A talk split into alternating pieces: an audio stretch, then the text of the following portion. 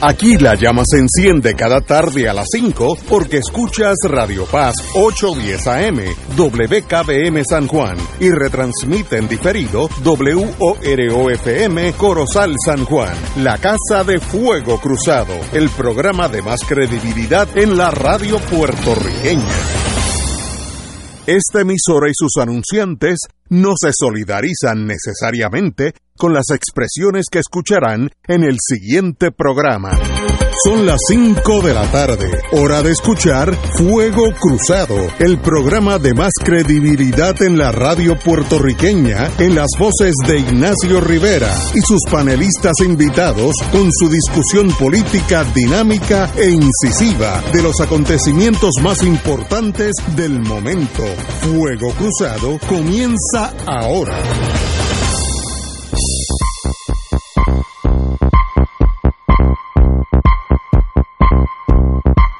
Muy buenas tardes, Boys and Girls de Fuego Cruzado. Hoy es jueves y como es jueves tenemos con nosotros a Tato Rivera Santana, planificador por excelencia.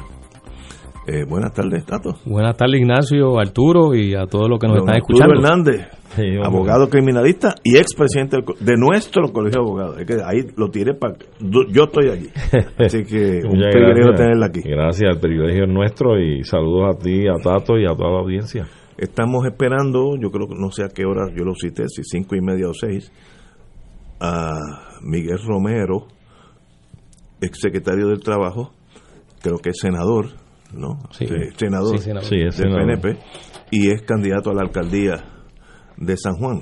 Así que cuando llegue, con mucho gusto atendemos y es parte de este nuevo Fuego Cruzado. Todos los candidatos electivos, si pudiéramos, todos que pasen por aquí, todos se les tratará con la misma elegancia y fineza de siempre y que gane el que saque más votos. Así es que fácil es la vida si uno no mete el corazón por el medio, porque si mete el corazón, pues los fascistas tiran para el monte, como dicen en el campo, los independentistas para el otro lado. No, aquí es todo el mundo un foro neutral y que todos ellos se defiendan a nuestras preguntas lo mejor posible. Hablando de eso, Batia tiene una holgada ventaja. Ayer estuvo el hermano mío, porque él estuvo aquí casi tres años en Fuego Cruzado como, como parte del panel, y uno en tres años pues eh, desarrollamos una amistad para siempre. Y el, la encuesta del Nuevo Día refleja que el amigo y senador tiene el 50% vo- por ciento de los votos populares y que Carmen Yulín alcanza el 24. Así es que Carlos Altieri está en 12. Eh, por tanto, obviamente, Batia, según la encuesta del Nuevo Día, va 2 a 1 por el Carmen Yulín. Eh, yo, yo no soy encuestador, no soy popular, pero creo que esa, ese número es más o menos correcto.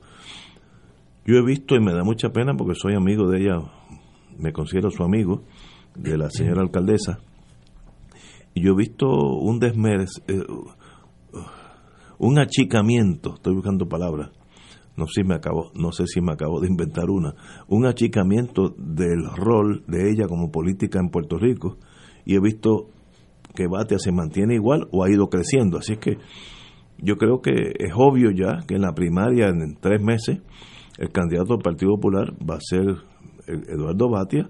Eh, no sé si Carlos Delgado debiera continuar como candidato, porque si le añadimos el 12% a la alcaldesa, tendría un 36%, que se acercaría entonces un poquito más a Batia. Pero los políticos corren su vida como ellos deseen, yo haría lo mismo. Eh, pero ahí estamos. Eh, Batia me da la impresión que ya está corriendo solo hacia la primaria de junio o julio. Eh, no sé cómo ustedes piensan, compañero. Pues mira, este, para, yo te diría que aparentemente en ese juego de la encuesta, pues Batia está bateando bien por lo que dice la, y refleja la encuesta, ¿verdad? Muy bien, Pero, Batia está bateándome. Eso me lo, lo voy a usar yo a, a nombre tuyo. Muy bien, está Muy bueno. bien. Tiene, tiene, tiene permiso. Sí. Pero mira, a lo que voy es que a mí me llama mucho la atención de la encuesta el que eh, una de las preguntas que, que hace naturalmente a los encuestados es su afiliación política. a qué partido pertenece. Correcto. Luego de, luego de ello y de las preguntas que realiza también, hay otra pregunta que es con relación al evento primarista, cuál es su inclinación a la participación en la primaria. ¿Eh?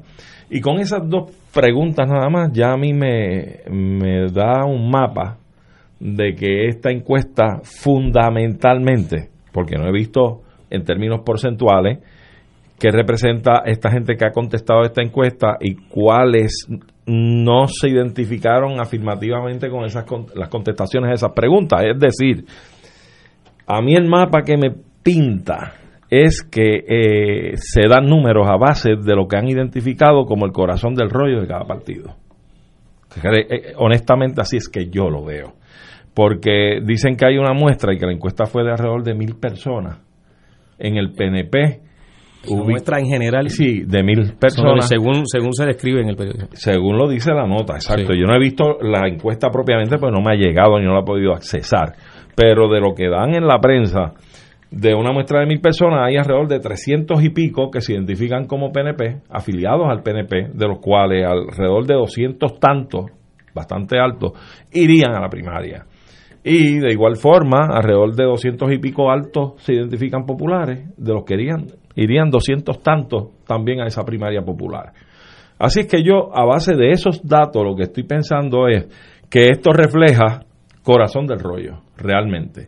Ahora, a mí me preocupa cómo sería, y, y quiero conseguir la encuesta para ver por dónde anda la diferencia de estos 600 y pico a los mil que ellos dicen que encuestaron, para saber por dónde anda este, generaciones, ah, y el factor edad, generaciones X, Y, Z, las que sean, las nuevas, que son verano 2019, que son gente no identificada con estructuras político-partidistas, que son gente que no necesariamente están en ese rigor de identificarse con, un, con una estructura político-partidista y o ideológica, y entonces quisiera ver una encuesta en esa masa de esa población para ver su inclinación a votar en las elecciones, cuál sería la tendencia de esa población, etcétera, porque eso sí nos puede dar un mapa distinto a este del corazón del rollo, de ver por dónde andaría la cosa, cuál sería el, el por ciento de participación electoral de la masa hábil para votar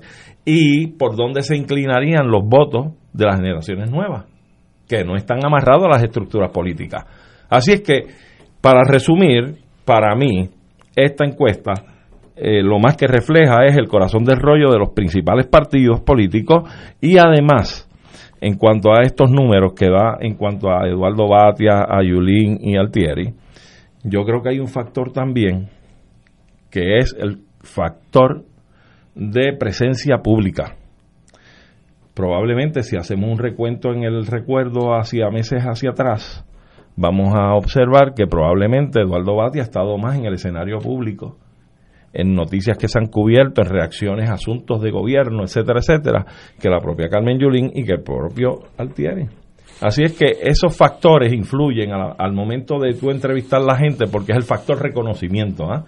Y en ese sentido, pues también estos son instrumentos de medición, un momento dado, bajo unas circunstancias dadas que no necesariamente te, te, van a, a, delinear la pauta prospectiva y futura con una exactitud bastante científica.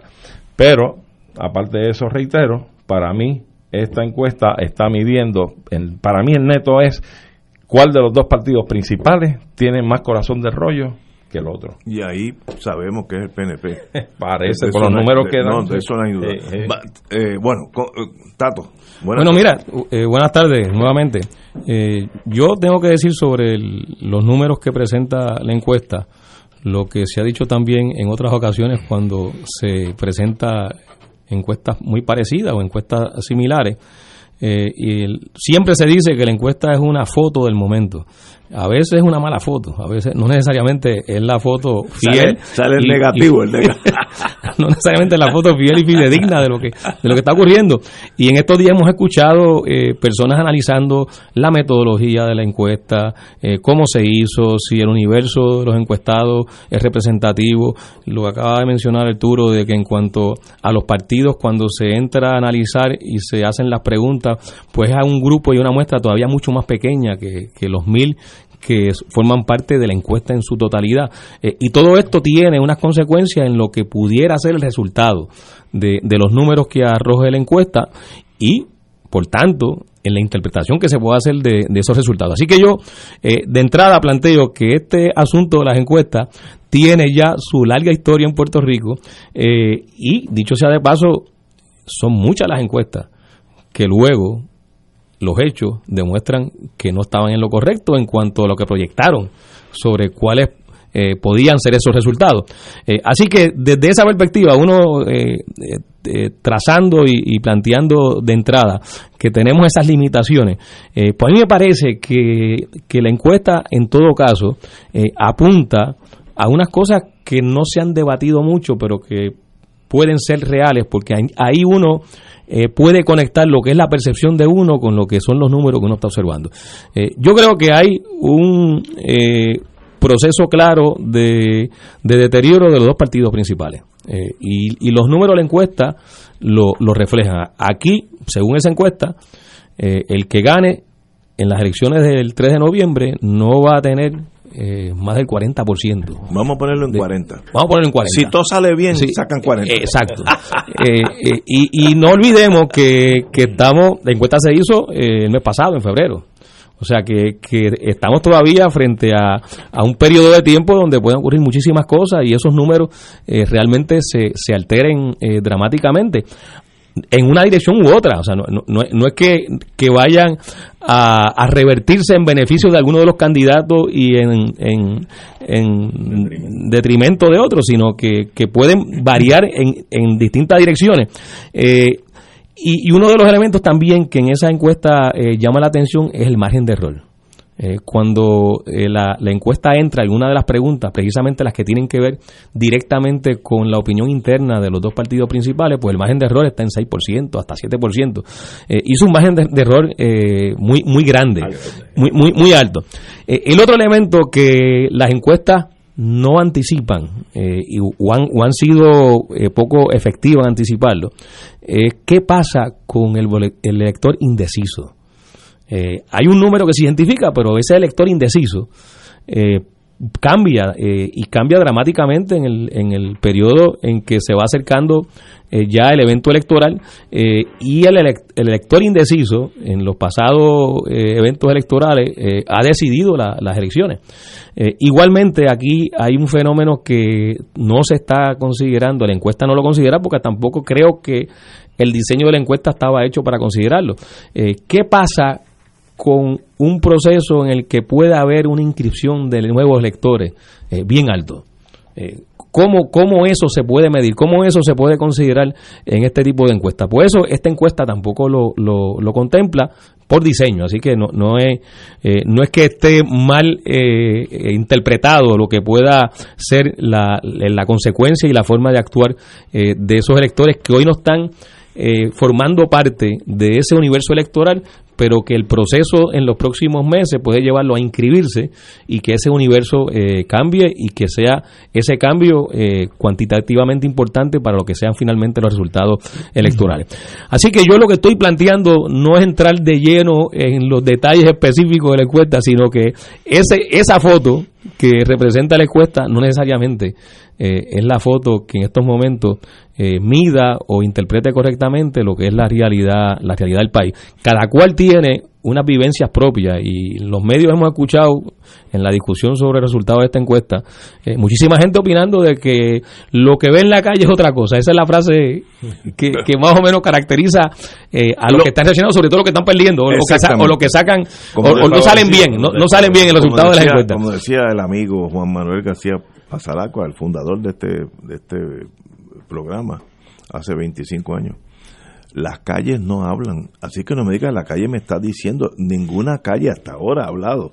Así que eh, los que usualmente están debajo dicen, la calle me está diciendo, no, no, dígame quién está hablando de usted y pueden ser que tenga razón. Pero ese dicho, cuando dicen igual, él decía, la fortaleza me dijo, la fortaleza nunca ha hablado, es que ha hablado sí, a personas que están allí. Desde y, si habla hay que coger miedo. Y si, exacto, y si habla la fortaleza, usted arranque. Tenemos que ir a una pausa y regresamos con Fuego Cruzado. Fuego Cruzado está contigo en todo Puerto Rico.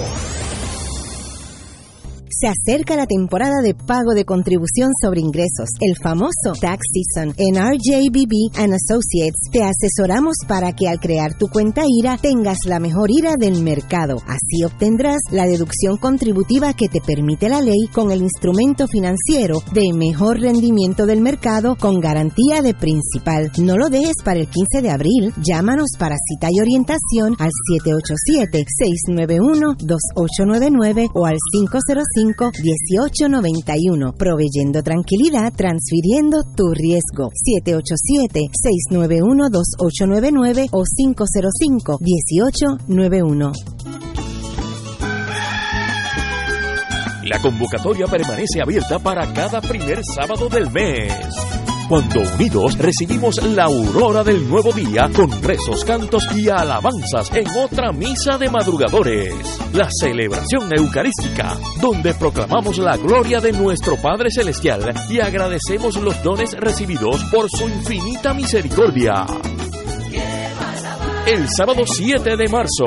Te esperamos nuevamente en el Santuario Nacional de Nuestra Señora, Madre de la Divina Providencia en Cupey, desde las 5 de la mañana. Transmisión en directo por Radio Paz 810 AM y Radio Paz 810.com, Oro 92.5 FM y RadioOroFM.com. Info al 787-646-9448 o santuariodelaprovidencia.org. Radio Paz te ofrece el mejor motivo para levantarte temprano y disfrutar el comienzo de un nuevo día de lunes a viernes con Enrique Liboy y Radio Paz en la mañana. La dosis perfecta de noticias, deportes y éxitos musicales de todos los tiempos, humor y curiosidades, calendario de actividades y tus peticiones musicales por el 787-300-4982. Conéctate con el 810 AM de lunes a viernes con Enrique Liboy y Radio Paz en la mañana. Ante la posibilidad del inicio de una cadena de contagio con el coronavirus, el uso de medidas básicas de prevención serán de gran importancia para todos. Limpie y desinfecte superficies que puedan estar infectadas. Manténgase informado de fuentes oficiales médicas y de salud pública para no crear confusión. Del coronavirus y otras enfermedades transmisibles. Este mensaje es una aportación de servicio público de la Asociación Médica de Puerto Rico, Clínica Borinquen Medical Services y esta emisora.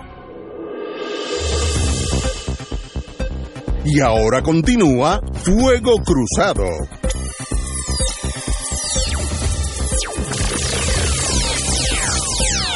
Amigos míos, estamos tratando de analizar, a veces, como decía Galliza, lo no analizable. la última encuesta del Nuevo Día, que para mí, yo estoy de acuerdo con ellos en los, en los principios fundamentales de por dónde va la bola picando. Eh, yo creo que el, Partido Nuevo Progresista tiene más tropas, más soldados, eh, y en este eh, hombres y mujeres, para apuntar una elección. El Partido Popular para mí está agotado filosóficamente después de el Tribunal Supremo en Sánchez Valle y promesa, pues el ELA desapareció y tenemos un partido que ganaría básicamente para ganar, lo cual también es válido, no estoy diciendo nada. Pero, así que la, cuestión ideológica va en contra del Partido Popular. Otro factor que yo creo que favorece mucho al PNP es las tragedias que hemos tenido en los últimos años. María le zumbó la manigueta, como dicen en el campo. Yo estuve cocinando en el piso mío pues, como una eh, cocina comuna eh, como un mes a, los vecinos, porque teníamos allí unas hornillitas y unas cositas.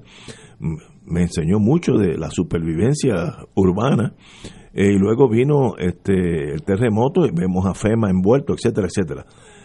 A diferencia del compañero Galliza, con quien yo tenía esa diferencia tajante, yo creo que el partido, el, el pueblo de Puerto Rico ahora es más dependiente emocionalmente de Estados Unidos que antes, porque si esto hubiera sido Jamaica, Honduras, eh, FEMA no hubiera ido, hubieran mandado tres furgones de agua el primer día y más nada, porque la vida es así.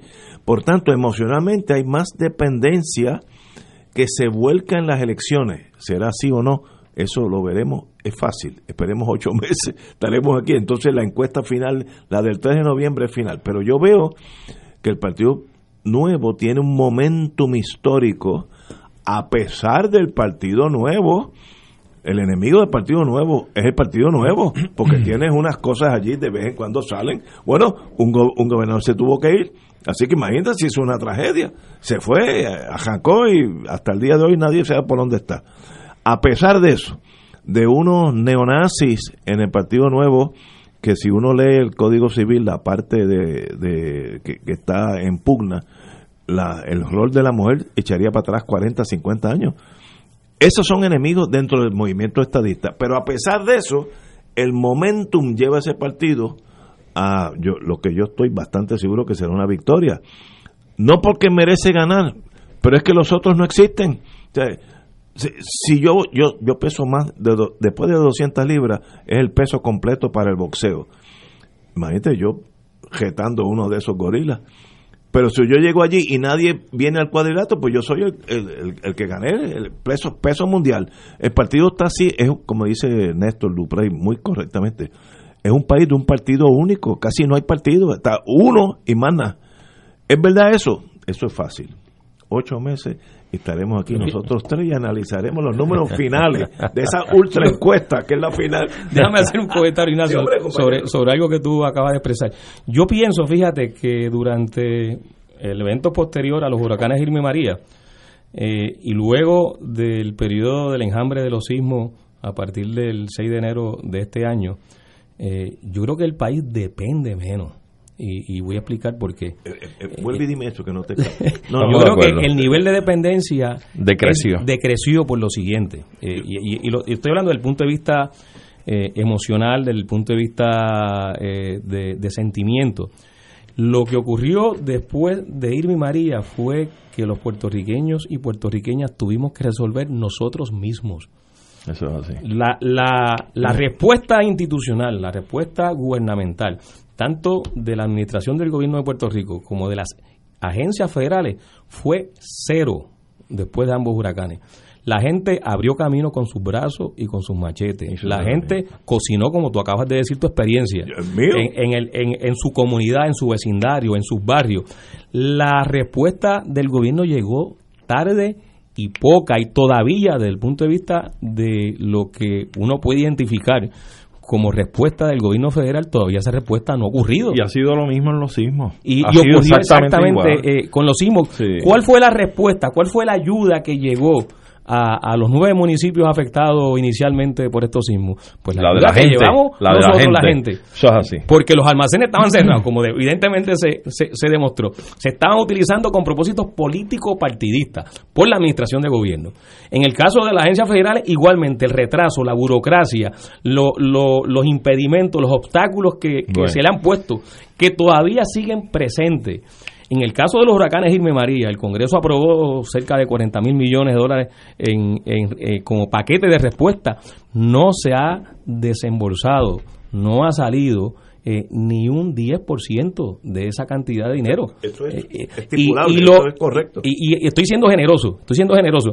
Y lo que se avecina por los próximos meses es todavía tramos de obstáculos mayores con estos monitores que están nombrando con el Peter el señor este Brown que ahora es otro este eh, procónsul establecido en Puerto Rico. O sea lo que hay es todo un entramado para que eso no ocurra. Entonces nosotros los puertorriqueños y puertorriqueñas tanto después de los huracanes y después de los sismos y yo lo digo con conciencia de lo que estoy diciendo yo creo que han sido momentos donde nosotros vivimos como soberanos porque nosotros resolvimos nosotros mismos. Eso está evidente. fueron momentos de soberanía donde nosotros dimos la respuesta y la gente tuvo comida porque nosotros la llevamos. Tuvo atención médica porque la gente la llevó. Los médicos, tuvo, tuvo la respuesta a atender las necesidades que la infraestructura deteriorada o rota o averiada no podía dar. ¿Mediante qué? Pues la ayuda mutua entre las distintas eh, familias y vecindarios y comunidades. Y después se dieron incluso procesos de relacionarse las comunidades de relacionarse y vincularse los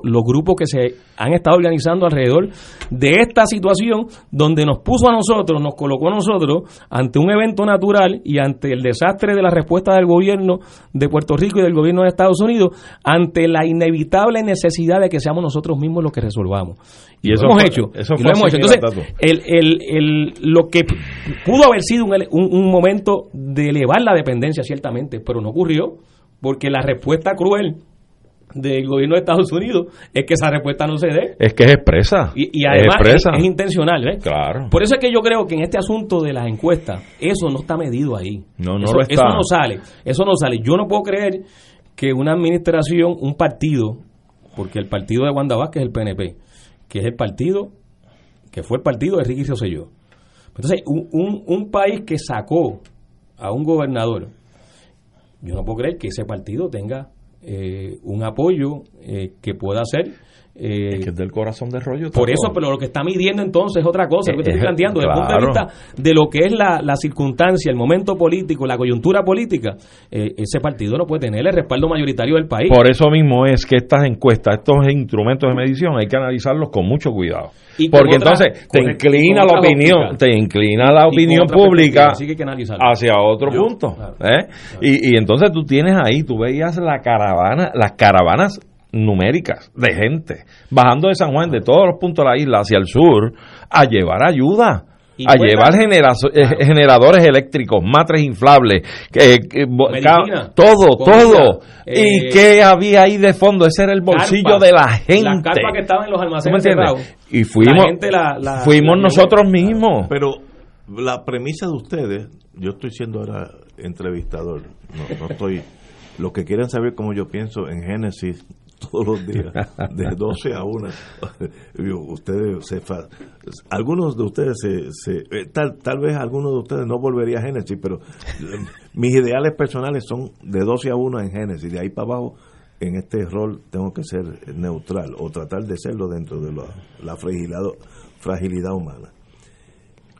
Si eso es así, los números que salen en la encuesta de hoy debieran ser a la inversa. Ciertamente. Pero, Pero entonces- ¿dónde- pero no están así. Pero ¿dónde está la diferencia de los mil encuestados con los 300 y pico y 200 y pico que hay pero, aquí? pero entonces, según ustedes, el Partido Popular va a sacar el doble de votos del Partido Nuevo y eso no va a pasar. no, no, No, no, yo no, no, no, no, no, no, no, no, no, no, yo no, yo no estoy hablando de eso, no. Si, seguimos el tran No. de, de la tesis de ustedes, este pueblo se va a rebelar contra el Partido Nuevo que es el que No, por lo menos mi planteamiento es que la encuesta no puede medir esto, estos elementos Yo- que hemos traído.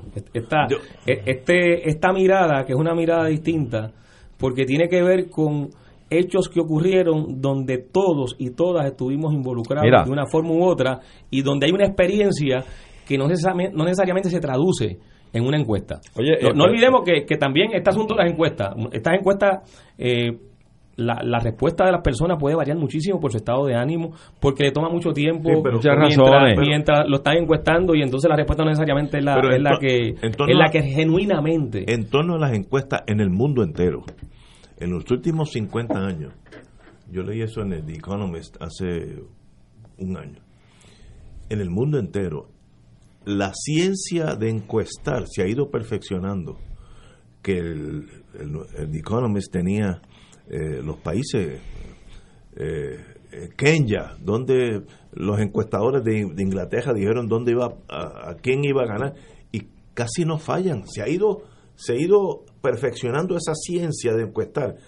Parto de la premisa de que no hay mala fe, porque si hay mala fe o corrupción, pues entonces 2 y 2 es 80. O prebenda. no, no, pero este- o estamos partiendo de la premisa de que Sí, sí, clean. Neutro. En el mundo entero, el Economist hizo una lista de las encuestas de estas compañías, algunas americanas, otras inglesas, eh, cómo vieron las cosas en el mundo entero y cómo salieron. Y casi machaban, porque esa ciencia se va perfeccionando y ya no es así a lo loco, lo que yo pienso que debe ser.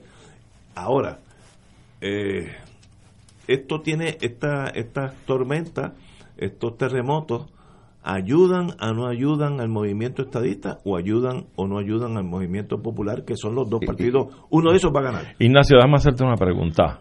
Dentro del electorado del Partido Nuevo Progresista. ¿qué por ciento tú consideras que es corazón del rollo? 30%. 30%. O sea, que si el Partido Nuevo ha sacado 800 mil. Ahí sale el, el concepto de King Kong. Pon a King Kong y saca 30%. Está bien. Ok. Ahora, yo te pregunto a ti. El otro 70% de electores del PNP, a mí me gustaría ver una encuesta de ese 70% que no es corazón de rollo, que nos digan hoy cómo se sienten en relación a los Estados Unidos, al ideal de la anexión, luego del trato del Congreso y del presidente Trump a los estadistas en Puerto Rico, sobre todo a los estadistas y al pueblo de Puerto Rico en general. Porque yo sé de mucho PNP que ha votado PNP que me ha dicho, olvídate de eso, yo no quiero saber de esto ya. Ese puede ser que no vote. No es que vote por otro partido. Bueno. Porque el, partido eh, estadista es como una religión. El que es católico no es judío, ¿sabes? No, no, Yo no conozco un. que yo no conozco a uno que haya dicho este año yo voy a estar popular. en mi vida entera. No, pero los ah, conoces del otro lado. En su casa. Sí, sí, del otro lado. Pero estadistas que se queden que se queden en su casa seguro y pueden perder la pero entonces tiene por lo tanto hay que encuestarlo ¿eh? pues, pues, no necesariamente es el único factor el que hemos traído nosotros sino que hay otro factor y esa gente que ha votado PNP que han creído en la estadidad se desafilian del ideal estadista. Pero hay, un elector flotante también. Vamos a eso vamos a eso no los flotantes espérate que son los que pueden ir para el lado y una juventud Ah, esos son otros. Esa juventud, la del verano 2019, está inscrita. Porque si no, no existen. Vamos, vamos a eso cuando Existen. Fuego Cruzado está contigo en todo Puerto Rico. Restaurante Marisquería Reina del Mar, donde se come el mejor marisco fresco y los mejores precios del mercado. Festival de langosta fresca, dos libras en su plato por 39.95 y un acompañante. Venga y pruebe los deliciosos langostinos de roca preparados al ajillo o en salsa de brandy y espinaca. Un plato exquisito, variados cortes de pescado, carnes exóticas y ensalada de mariscos. Disfruta de la deliciosa paella y una extensa carta de vinos. Diariamente ofrecemos serenata de bacalao y cabrito guisado deshuesado. Cocinamos con ingredientes frescos para realizar el sabor gourmet internacional y un toquecito criollo. Restaurante y marisquería Reina del Mar. Ambiente elegante y familiar con atenciones de primera. Abierto de lunes a viernes y domingos desde las 12 del mediodía. Localizado frente al Centro Judicial y Estación Piñero del tren en Atorrey. 754-9933. Contamos con ballet parking y abierto días feriados. Abandonada, robada y escondida Conoce más sobre la imagen original de la Divina Misericordia revelada por Faustina a través del documental en español Imagen original de la Divina Misericordia con su director Daniel Di Silva. En presentaciones a la una y cuatro de la tarde el 14 y 15 de marzo en el auditorio del Colegio San Antonio Río Piedras. Para información, llama a la Asociación Misionera Capuchina al 787-940-2000 o visita la página www.capuchinospr.org.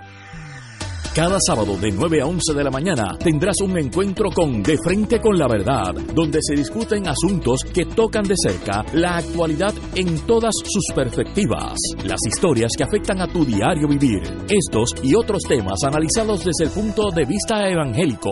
De Frente con la Verdad, todos los sábados de 9 a 11 de la mañana por Radio Paz 810 fanático del deporte, la mejor información y el mejor análisis lo escuchas los sábados a las 2 de la tarde por Impacto Deportivo con Javier Sabat y el más completo elenco en deportes por Radio Paz 810 AM y en las redes sociales Facebook, Impacto Deportivo, Radio PR, Twitter e Instagram, Impacto underscore Deport juntos, impactando el deporte nacional. Y ahora continúa Fuego Cruzado.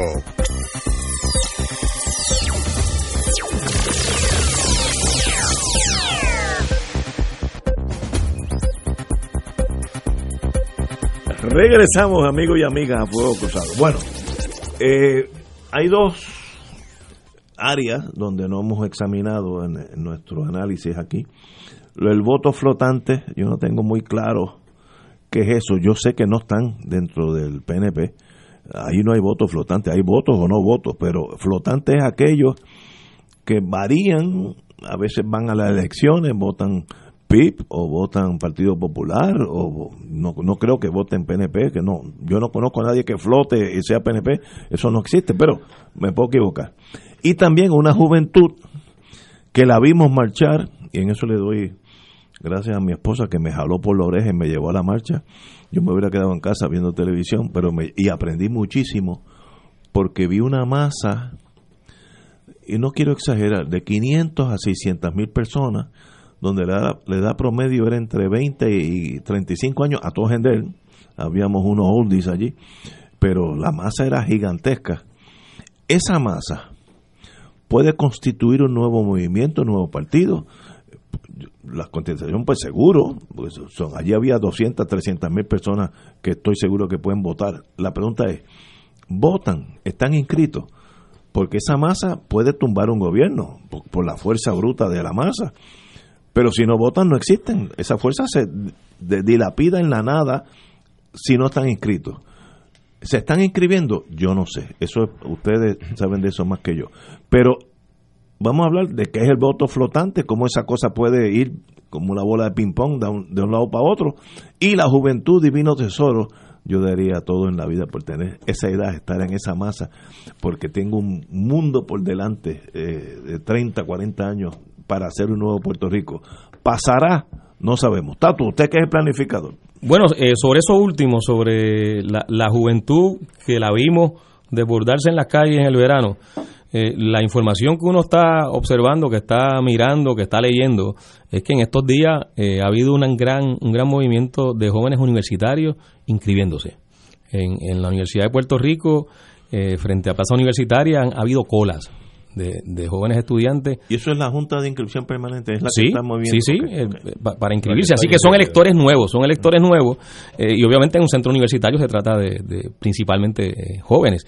y eso está ocurriendo también en otros recintos y en otros centros universitarios, según la información que uno ha estado leyendo que ha aparecido en las redes sociales. Así que parece haber un proceso de entusiasmo de unos sectores jóvenes, juveniles, que participaron en, en estos procesos del verano y en procesos anteriores que ocurrieron muy cercanos al verano. No olvidemos que este país, desde el 2015 para acá, eh, está observando y ha estado participando eh, de muchas actividades que se han hecho contra la Junta de Control Fiscal, contra antes la, eh, la intención de aprobar la ley promesa, luego contra las políticas de reforma laboral que se han propuesto tanto por la administración pasada de Ricardo Rosselló como por la Junta de Control Fiscal. y toda esa masa de jóvenes que han estado participando, hubo una huelga en la Universidad de Puerto Rico, dicho sea de paso, durante el año 2015-2016. Así que han ocurrido una serie de eventos donde el sector de la nueva generación, de los estudiantes y los jóvenes, han estado participando de una manera muy activa y de forma protagónica. Así que eh, es posible que estemos ante eh, un evento de inscripción de miles de jóvenes, que ciertamente si eso se convierte en una tendencia y se dramatiza como parece ser, pues una fuerza electoral que, que va a determinar los resultados de las elecciones de, del próximo 3 de noviembre. Y que la encuesta no la tiene. No, no, no la tiene. Por eso, esas son de las limitaciones de la encuesta. Entonces, sobre el, voto flotante, pues esto es un fenómeno que viene ocurriendo ya hace varias elecciones eh, atrás y, es el que ha realmente cambiado las administraciones. Bueno, principalmente ha estado votando entre los dos partidos ah, eh, principales. Sí, sí. Y, y es lo que ha inclinado la balanza para un lado y para otro. Eh, lo, lo, que ha permitido esa alternancia entre el Partido Popular Democrático y el, y el PNP. Es ese voto flotante que en unas elecciones vota por el candidato a la gobernación del Partido Popular y en otras por el candidato a la gobernación del PNP. Y fíjate que el hecho de que haya habido varias administraciones donde el gobernador o gobernadora es de un partido y, el comisionado o comisionada es de otro, eh, ha sido bastante frecuente eh, y, es ilustrativo de, cómo eh, se comporta ese, ese voto flotante, ese elector flotante, que no está casado con ninguno de estos dos partidos principales. así que son eventos y, más que eventos son fenómenos que están presentes en el comportamiento electoral y que ahí en la encuesta pues no quedan muy bien reflejados. Y es bueno decir que, que es bien probable, no hay nada que lo mida de esa forma, pero por su estilo, su costura, ese voto flotante no es un voto ideológico. ¿ah?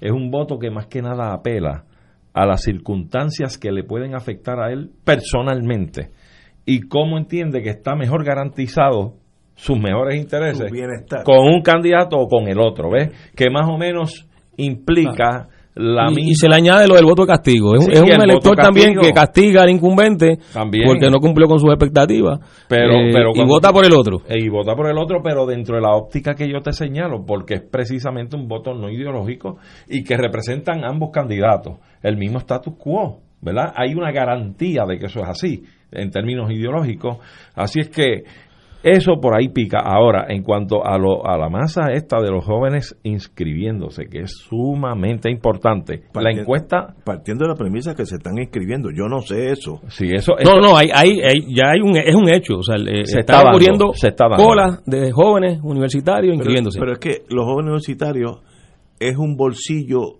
el élite.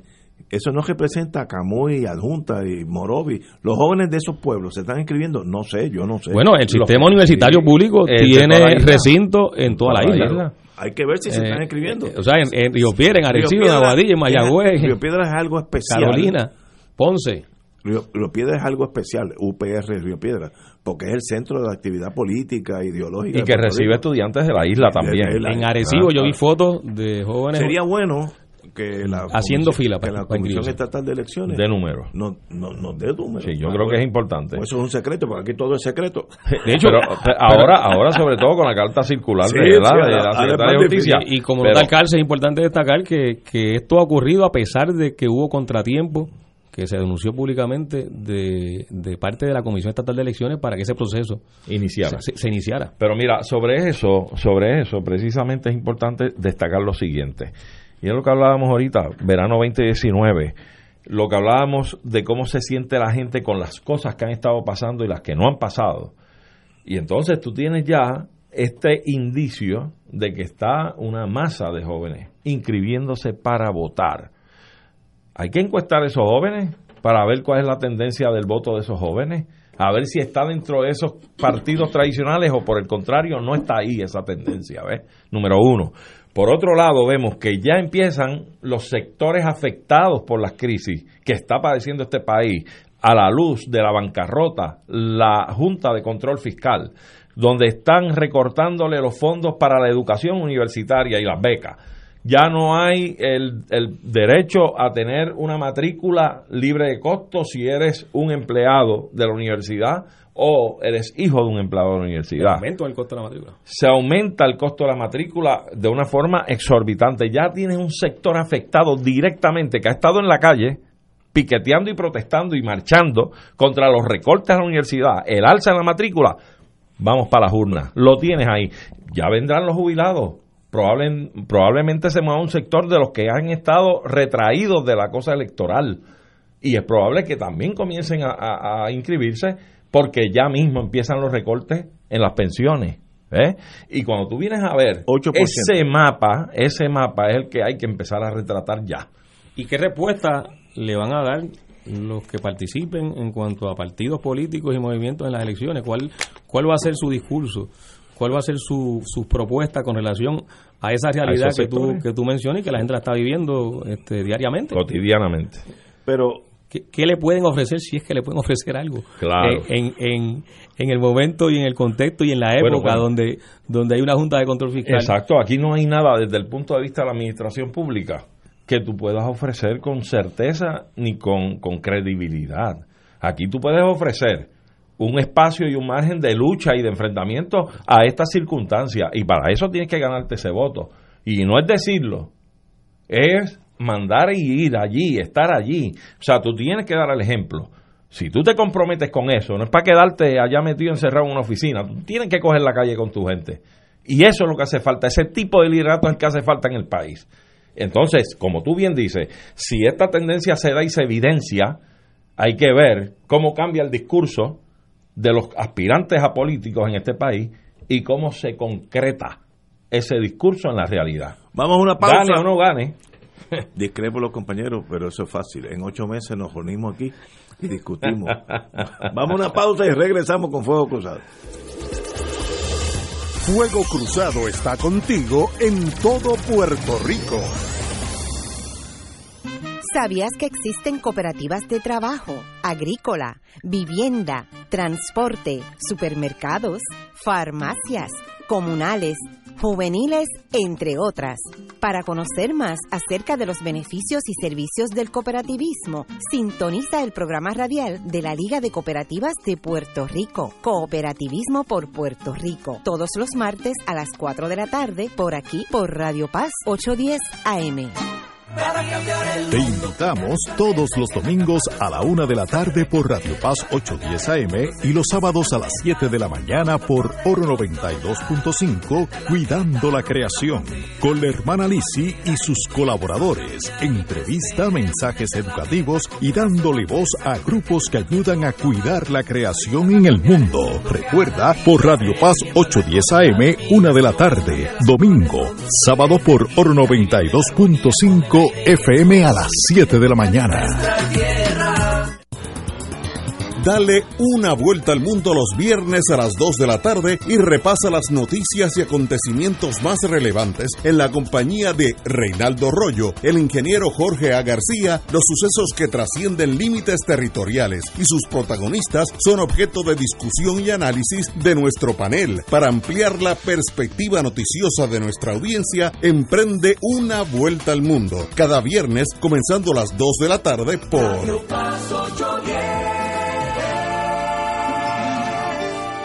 El Día Internacional de la Mujer se origina en Alemania, Suecia y Rusia por primera vez un 8 de marzo, como parte de su lucha para participar en igualdad con el hombre en la sociedad y en su desarrollo íntegro como persona, haciendo oficial su designación por las Naciones Unidas en el 1975.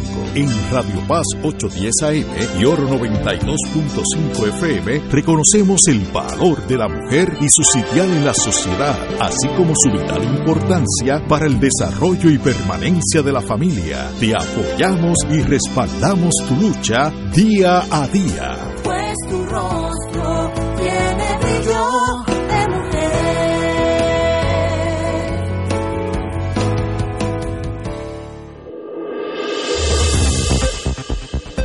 Y ahora continúa Fuego Cruzado.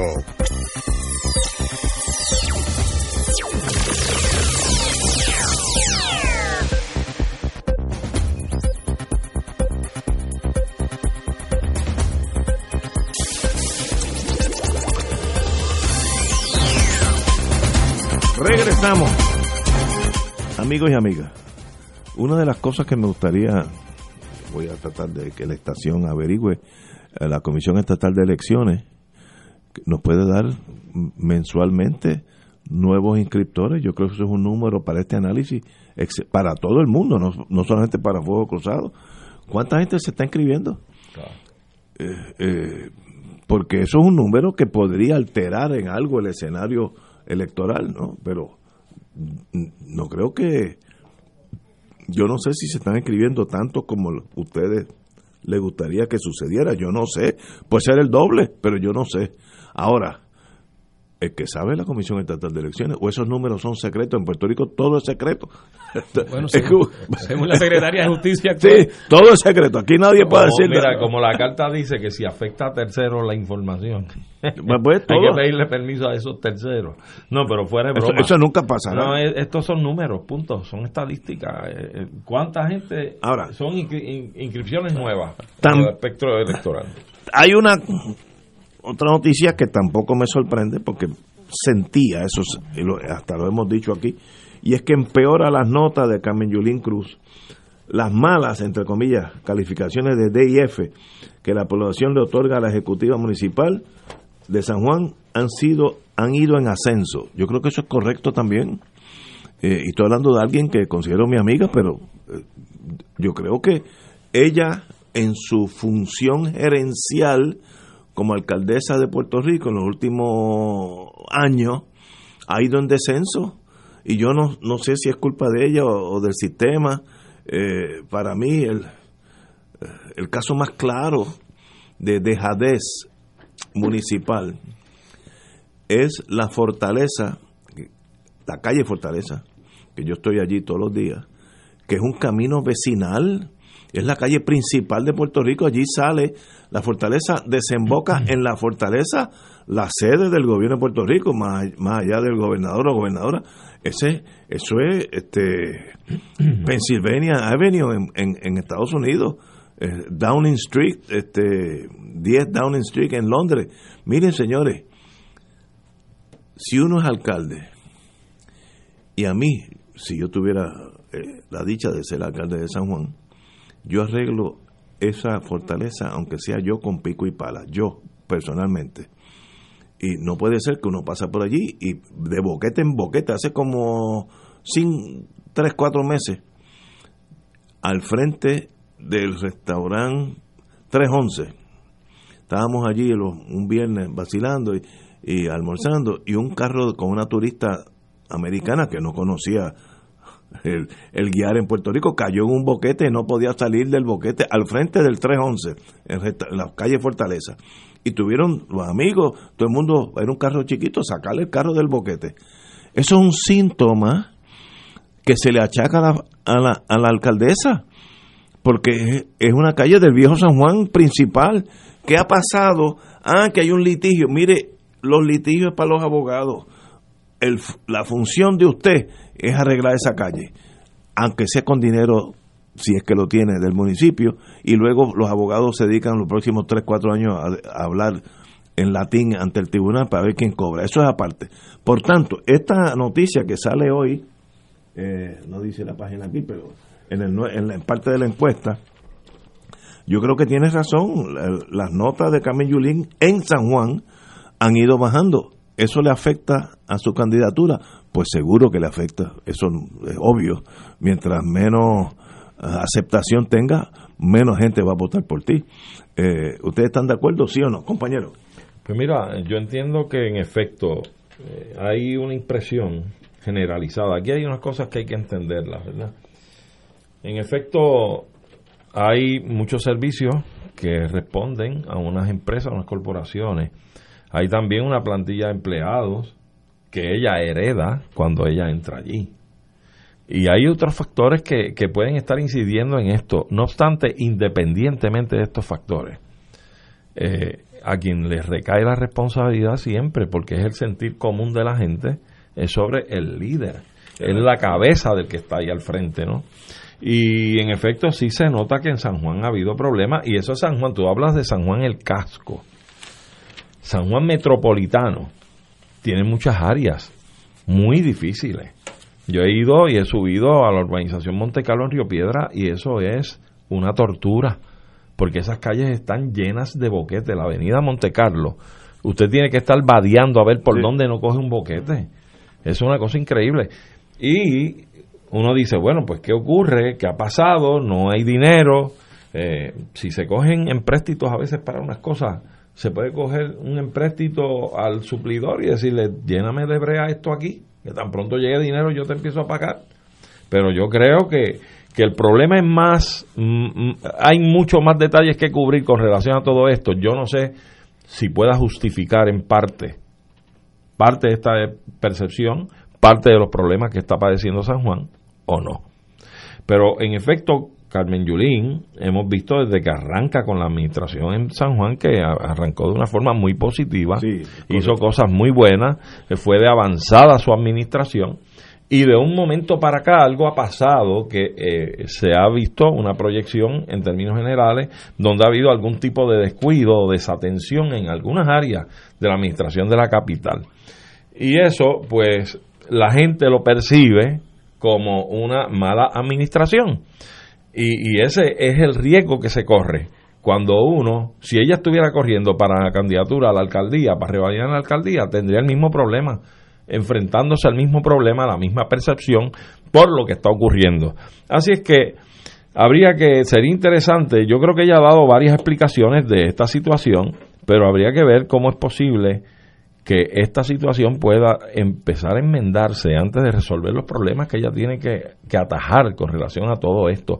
Es decir, si tiene pleitos con unas personas, si tiene falta de fondos, si hay un personal que no está respondiendo, ¿cómo puede usted resolver o remediar antes de resolver el problema propiamente, que es lo que está causando esta, esta, esta impresión y esta mala atención o desatención de muchas áreas en la administración de la cosa pública en San Juan. Lamentablemente eso es así, yo no puedo decir otra cosa porque es lo que he visto y la reacción de la gente que uno escucha. Ella es una política muy hábil, es una política muy capaz, yo creo que tiene un tiempo que es preciado lo que le resta y que tiene que, que, que actuar. También yo hablaba anteriormente del factor reconocimiento y la presencia en medio. Y yo creo que últimamente yo no recuerdo haber visto a Carmen Yulín mucho en los medios eh, de expresión pública. Eh, tal vez se ha visto más a Batia que a Carmen o, al compañero Isabel Altieri. Así es que hay varios factores que ella tiene que sentarse a analizar, tratar de, de tomar medidas correctivas y remediales para poder eh, tratar de paliar un poco esta impresión y esto que está surgiendo. Yo, pienso que efectivamente ya tiene que mirar eh, esos resultados. Lo está mirando, no tengo la menor duda de que está haciendo eh, su análisis y su observación sobre, sobre los mismos. Eh, yo creo que aquí estamos ante una combinación de factores, como ustedes han mencionado. Eh, porque fíjate que el, el primer cuatrenio de Carmen Yulín eh, fue un cuatrenio donde las dificultades económicas del municipio eh, no estaban presentes. Eh, ese fue el cuatrenio donde el municipio todavía eh, tenía posibilidad de tomar préstamo, de hecho tomó préstamo durante, durante ese cuatrenio, eh, y en este segundo cuatrenio es cuando se le entorchó el rabo a la puerca, como dicen en el campo, porque en este segundo cuatrenio eh, es cuando el Banco de Fomento se va a la quiebra y por ahí se fue por el sifón No, y se tumbó un Fondo montón de dinero del municipio. del municipio, incluyendo Juan del municipio de San Juan, una pérdida. pérdida eh, enorme. Eh, ha venido la reducción de, de las asignaciones presupuestarias a los municipios, eh, todo lo que ha implicado las decisiones de la Junta de Control Fiscal, eh, que dicho, dicho sea de paso, hoy eh, la, la jueza Leira- la- Laura Taylor Swain eh, estaba considerando y se reservó la decisión sobre si se mantiene o no se mantiene la ley 29, que es la que se aprobó para que los municipios estuvieran exentos de pagar eh, lo que tiene que ver la aportación de las pensiones y lo de la tarjeta de salud o lo del el plan de salud del gobierno. Eh, y, y hay una serie de limitaciones económicas que han confrontado a los municipios en los últimos eh, tres años que a todos los, los ha tenido en una circunstancia muy distinta como eran en el cuatrenio Pero- anterior. Y, y aquí uno ve que eso se está reflejando eh, en, en lo concreto, en lo cotidiano, en, en lo físico. Eh, con el agravante en el caso de, de San Juan, que San Juan es la capital, es el municipio más poblado y es el que tiene y recibe la mayor cantidad de población De flotante de visitantes porque es el centro comercial, es el centro político, este, Histórico. histórico. donde se hacen las actividades, el principal centro turístico. Es decir, lo que se ve en San Juan se lo llevan no solo los que residen y viven en San Juan, sino lo- los visitantes. Y eso eh, genera opinión, genera percepción, genera eh, interpretación. A lo que hay que considerar, porque hay que ser justo en esta, en este, en este análisis, que mucha de la infraestructura deteriorada en San Juan le pertenece al gobierno central y no al municipio. Sí, eso, Eso es eso O es sea, un factor eh, eh, están las carreteras municipales y están las carreteras del. Estado. ¿verdad? Eh, igual, eh, elemento de la infraestructura que es el gobierno central quien los maneja y no, y no el municipio. Así que se combinan una serie de elementos y factores que llevan a que quien sea el alcalde de San Juan eh, va a tener un reto muchísimo mayor que cualquier eh, otro alcalde en Puerto Rico, porque se trata del municipio que es la capital y que tiene esta- estas características. Entonces, en, en cuanto al resultado de la percepción con relación a Carmen Yulín como alcaldesa, pues eso sale a flote en la encuesta. Sale a flote la- la- las dificultades para darle mantenimiento, pues no solo a, a- a lo que son lo- los asuntos que normalmente eh, un municipio atiende, eh, sino que asuntos entonces todavía más, más necesarios y extremos, pues han perdido la, la, la atención necesaria. ¿Cómo se resuelve esto? Es lo que ella tiene que expresar públicamente eh, y darle respuesta al país para que haya una interpretación, haya una opinión que pueda explicar por qué, por qué este proceso, proceso de deterioro en la percepción de la gente con relación a su gestión en el municipio. Vamos a seguir con este tema después de la entrevista del señor senador Miguel Romero, que ya está aquí con nosotros. Es un militar, dijo a las seis, a las seis menos cinco ya estaba entrando por la puerta. Así que esos son buenos señales.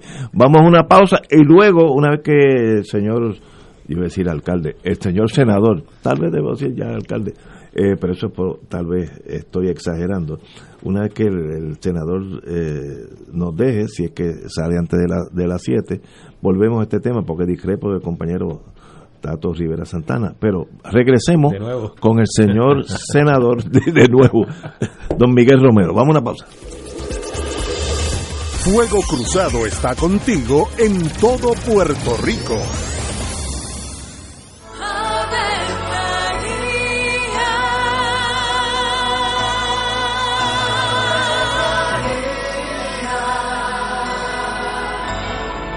El ángel del Señor anunció a María. Y ella concibió por obra del Espíritu Santo. Dios te salve María, llena eres de gracia, el Señor es contigo. Bendita tú eres entre todas las mujeres, y bendito es el fruto de tu vientre Jesús. Santa María, Madre de Dios, ruega por nosotros pecadores, ahora y en la hora de nuestra muerte. Amén. He aquí la esclava del Señor. Hágase en mí según tu palabra. Dios te salve María, llena eres de gracia, el Señor es contigo.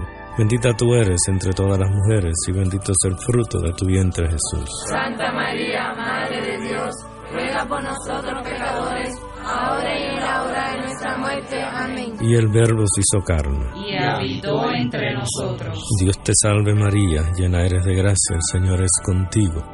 Bendita tú eres entre todas las mujeres, y bendito es el fruto de tu vientre Jesús. Santa María, Madre de Dios, ruega por nosotros pecadores, Ruega por nosotros, Santa Madre de Dios. Para que seamos dignos de alcanzar las promesas de nuestro Señor Jesucristo. Oremos. Derrama, Señor, tu gracia sobre nosotros, que por el anuncio del ángel hemos conocido la encarnación de tu Hijo, para que lleguemos por su pasión y su cruz a la gloria de la resurrección, por Jesucristo nuestro Señor. Amén. Gloria al Padre, al Hijo y al Espíritu Santo. Como era un principio, siempre, por los siglos de los siglos. Amén. como parte de la conducta ética que debe regular lo que piensa, hace y dice cada rotario antes de actuar, este debe plantearse lo siguiente, ¿es la verdad? ¿Es equitativo para todos los interesados? ¿Crea buena voluntad y mejores amistades? ¿Es beneficioso para todos los interesados? Esta es la prueba cuádruple. Mensaje del Club Rotario de Río Piedras. Aquí la llama se enciende cada tarde a las 5 porque escuchas Radio Paz 810 AM, WKBM San Juan y retransmite en diferido WOROFM Corozal San Juan, la Casa de Fuego Cruzado, el programa de más credibilidad en la radio puertorriqueña.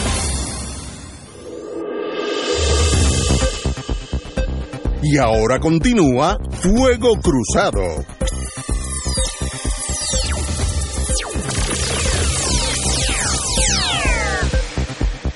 Regresamos, amigas, amigas, a Fuego Cruzado, como indicáramos anteriormente, la semana pasada, después de la nueva transición hacia el nuevo Fuego Cruzado, eh, estamos eh, interesadísimos de traer aquí todos los candidatos de cierto nivel, porque tampoco se pueden caer, traer todos, porque tendríamos que tener un programa de cinco años y las elecciones son noviembre 3 pero los, los candidatos principales a las elecciones, sea del partido o el movimiento que sea, más que bienvenido, he llamado a casi todo el mundo, a algunos le interesa venir, a otros no, y es entendible, pero ahí estamos. Tenemos con nosotros, para orgullo de Fuego Cruzado, el amigo Miguel Romero, que al presente es senador por el Partido Nuevo Progresista eh, en Puerto Rico y anteriormente había sido secretario del Trabajo tuve una ocasión de manejar algún asunto, no me acuerdo de qué era, asunto laboral en su oficina y fue un- una experiencia muy grata.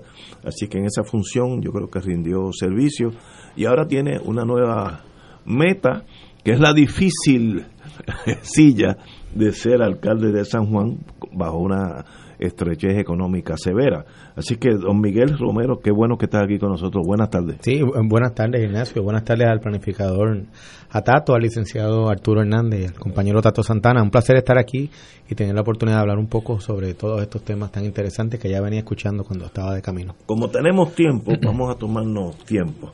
¿Quién es Miguel Romero donde estudió, donde vive, su estado civil, para conocer a la persona detrás del título. Bueno, pues mira, eh, acabo de entrar, soy un, un sanjuanero de 50 años, eh, acabado de cumplir hace como dos, tres semanas aproximadamente.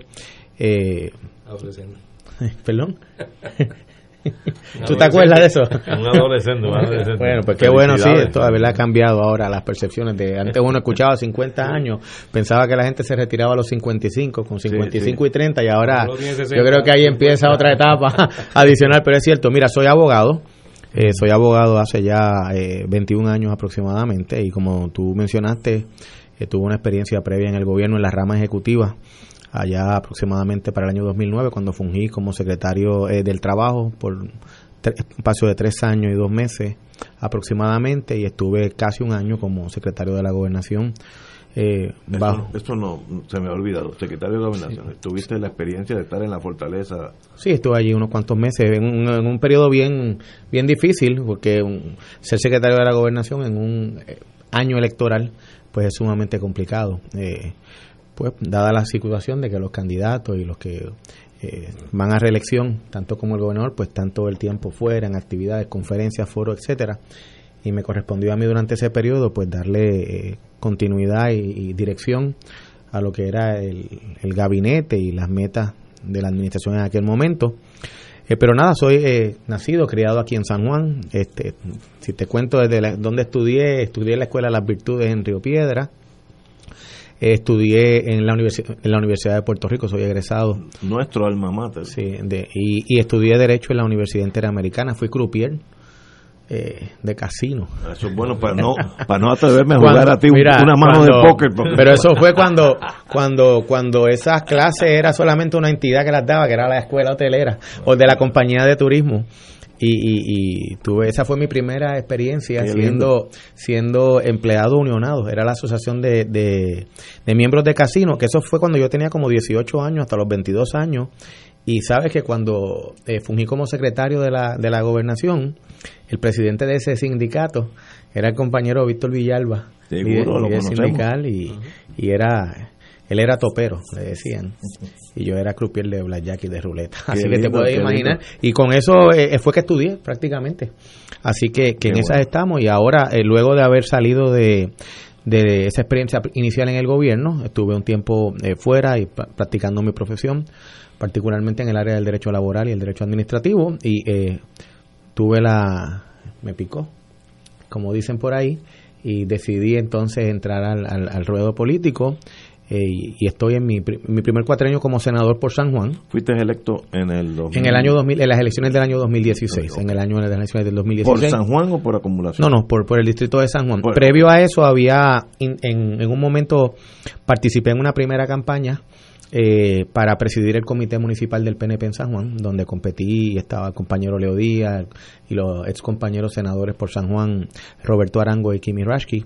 Eh, pero posteriormente a eso participé en la primaria del PNP para seleccionar candidatos y en la elección general. Eh, y pues ahora estoy en- soy parte de la mayoría del Senado. Tuve la oportunidad de por un tiempo también presidir la Comisión de Gobierno en el Senado de Puerto Rico.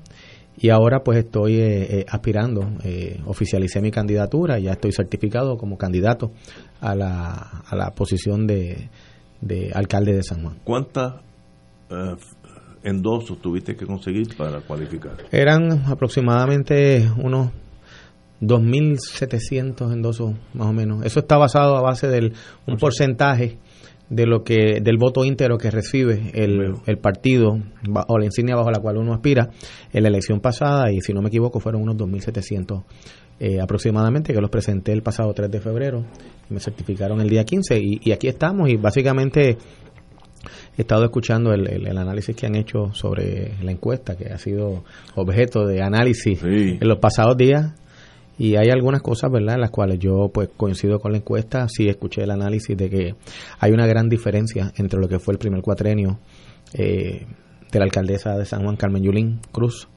eh, y digo una gran diferencia con conocimiento de causa porque yo participé en esa campaña, yo respaldé a un candidato que tuvo el candidato eh, la campaña de Leo Díaz, eh, participé, fiscalicé, eh, y hay una gran diferencia y tengo que, decir que tuvo un triunfo arrollador en, en las elecciones del 2016, pero durante este, durante este cuatrenio hay múltiples factores que uno no puede eh, tapar con el sol las realidades que se viven en Puerto Rico, pero también hay cosas que se exacerban si, si realmente pues uno se desenfoca. Y yo creo que en el caso de San Juan, cuando uno compara a otros municipios, que han enfrentado la misma crisis fiscal, económica, que se afectaron también por lo que era, fue la, la reestructuración del Banco Gubernamental de Fomento, los mismos líos con FEMA, con CDBG, que le eliminaron subsidios, pero uno compara a otros municipios también del área metropolitana, de los dos partidos políticos, Sí, sí, sí. pues uno, uno ve una, una diferencia y yo creo que ese fue el error de la alcaldesa de San Juan y, y, y, pues ahí están las consecuencias. Yo no sé, ¿verdad? Eh, exactamente en cuanto esa opinión pública ha bajado y esa y esa y ese ánimo con exactitud, porque esto es una encuesta. Pero ciertamente, pues yo lo percibo en la calle, en las visitas, en, en cuando uno se sienta eh, a conversar con eh, líderes comunitarios, con personas que han militado y que han apoyado y han respaldado a la alcaldesa de San Juan previamente, y uno eh, comparte con ellos su impresión al día de hoy, pues eso sí yo tengo que decir que ha variado considerablemente, yo diría en, en 180 grados. Yo le iba a decir antes que, que su señoría llegara, estábamos hablando de San Juan, y yo si yo lo comparo con Bayamón, que queda literalmente colindante, debe ese municipio haber tenido los mismos problemas que tiene San Juan económicamente, el banco gubernamental. Y cuando uno va a Bayamón, uno va a Bayamón, sin hablar de Guaynabo, uno ve otra ciudad viable sin los problemas de San Juan no no no sé si es que San Juan es más grande no Bueno. yo, yo no soy experto pero Es más grande. Sa- San Juan, San Juan tiene. Contrasta. Bueno, en, en- en en Pobla- ah, eh, son dos municipios, ¿verdad? San Juan es el municipio de mayor población, pero en términos, por ejemplo, de densidad, eh, eh, de extensión territorial, San Juan tiene 47, casi 48 millas cuadradas, Bayamón tiene 44, Son Carolina parejos. 45. En el caso de, por ejemplo, presupuesto, San Juan tiene un presupuesto de unos 628 millones de dólares, el de Bayamón está en los 180 millones de dólares, el de Carolina, que la diferencia, que es un poco más grande que Bayamón, debe estar en los 250 millones de dólares. Y, y, y obviamente, eh, infraestructura estatal, claro, desbaratada. Pero también tiene unos activos aparte de eso, que es que es la sede del gobierno, el centro financiero, actividad económica, eh, el turismo, el entretenimiento, las principales facilidades de salud y sobre esas bases, ¿verdad? Se supone que uno eh, elabore. el IVU entra por eso por esa IVU. actividad económica El IVU, el IVU se ha mantenido bastante estable en el municipio de San Juan en términos de los números absolutos, pero cuando tú ves, por ejemplo, eh, ingresos que están correlacionados con la actividad económica. Hace, cuando la alcaldesa de San Juan asumió las riendas en el año 2013 y la comparas con hoy, ha habido una disminución anual de 38.8 millones de dólares. Eh, si tú miras, por ejemplo, lo que son los arbitrios de construcción, una caída de casi, de lo que en un día fueron casi 23, 24 millones de dólares, a menos de 11 millones de dólares anual, y eso son actividad económica. Estaba más bajito el año pasado en 7, lo que pasa es que la, eh, la, reconstrucción y lo poco que ha ido llegando, pues tiene un impacto allá. Y si hablo de, por ejemplo, de recaudos del CRIM, la disminución anual es de 26 millones de dólares. Eh, cuando tú comparas los ingresos, hoy estamos aproximadamente en una cantidad que puede llegar a los 114 millones de dólares menos en ingresos anuales con las implicaciones que eso tiene. Eh, eh, eh, sobre el banco de fomento, pues mira, yo pienso, soy de los que piensa que la transacción al final fue positiva para el municipio porque redujo significativamente la obligación de pago anual, una obligación anual del pago de deuda de 72 millones de dólares, luego posterior a, a la renegociación de la deuda, eh, está en 53, 54 millones de dólares. Básicamente por eso, porque aquí hubo prácticamente una enmienda a las notas y hubo una disminución en esa partida de deuda de un 40%. No deja de ser una deuda eh, gigantesca la que se ha asumido y la que hay que pagar. Eh, pero en ese en cuanto a eso específicamente soy de los que piensa que fue que, que, que benefició al municipio el proceso de, re- de reestructuración no hacia otros municipios como el de el, el vecino de Carolina. Eh, pero ahí estamos. Creo que eh, eh, también eh, yo soy de los que piensa de lo siguiente. Algo que ha afectado a San Juan eh, no tan solo bajo la administración de Carmen Yulín es que en ocasiones no ha habido una continuidad que es necesaria y que tú ves en otros municipios que progresan, como cuando hablamos de Bayamón, hablamos de Carolina, hablamos de Caguas, que uno puede tener diferencias en ciertas cosas o cómo los alcaldes han administrado en ciertas áreas, pero la realidad es que hay una planificación y hay, uno, hay un desarrollo a corto, mediano y largo plazo. Y cuando, cuando tú miras eh, eh, los resultados de elecciones, prácticamente son alcaldes que son validados con votos que superan la base de sus propios partidos. eso es correcto. Y, y yo creo que eso se debe también a, al prote- protagonismo a nivel estatal que han tenido los alcaldes de San Juan. Pasó con Baltasar Corrada del Río, eh, que en paz descanse, que sale, sale eh, electo alcalde de San Juan, previo había sido comisionado residente, eh, inmediatamente aspira a la gobernación, pues mira, ese switch cambia, el switch cambia. Lampadilla después. Pa- eh, eh, Hernán Padilla, pero Hernán Padilla estuvo ocho años. Me parece a mí que la- la- lo que llevó a, a Hernán a aspirar a la gobernación fueron unas diferencias fundamentales con don Carlos Romero Barceló y, y tengo la tengo la, la, la, ventaja de haber conversado con ambos sobre ese te- sobre ese tema particular y, y yo creo que eh, este eh, prácticamente fue un empujón que se le dio a en un momento dado si no hubiese estado más tiempo. Pero lo vimos en el caso de, Héctor Luis Acevedo, en el caso Sila María Calderón, eh, es electa a la alcaldía de San Juan, eh, inmediatamente aspira a la gobernación. El mismo, el mismo alcalde Santini, que estuvo eh, tres términos, en los tres términos siempre se especulaba y siempre había eh, deja ver cómo está esto, voy, no voy, no he tomado la decisión y ciertamente eh, es naturaleza humana si te desenfocas porque hay algo que te interesa más, aunque no lo hayas hecho realidad, pues mira, yo creo que eso ha afectado. Los alcaldes, el alcalde de Bayamón le encanta su trabajo. Al alcalde de Carolina también. Yo no veo esos alcaldes, y, este es el ejemplo que yo le doy a mis compañeros. El alcalde de Bayamón es un estadista, es miembro del PNP. Su padre fue fundador del PNP, presidió el PNP a nivel de todo Puerto Rico.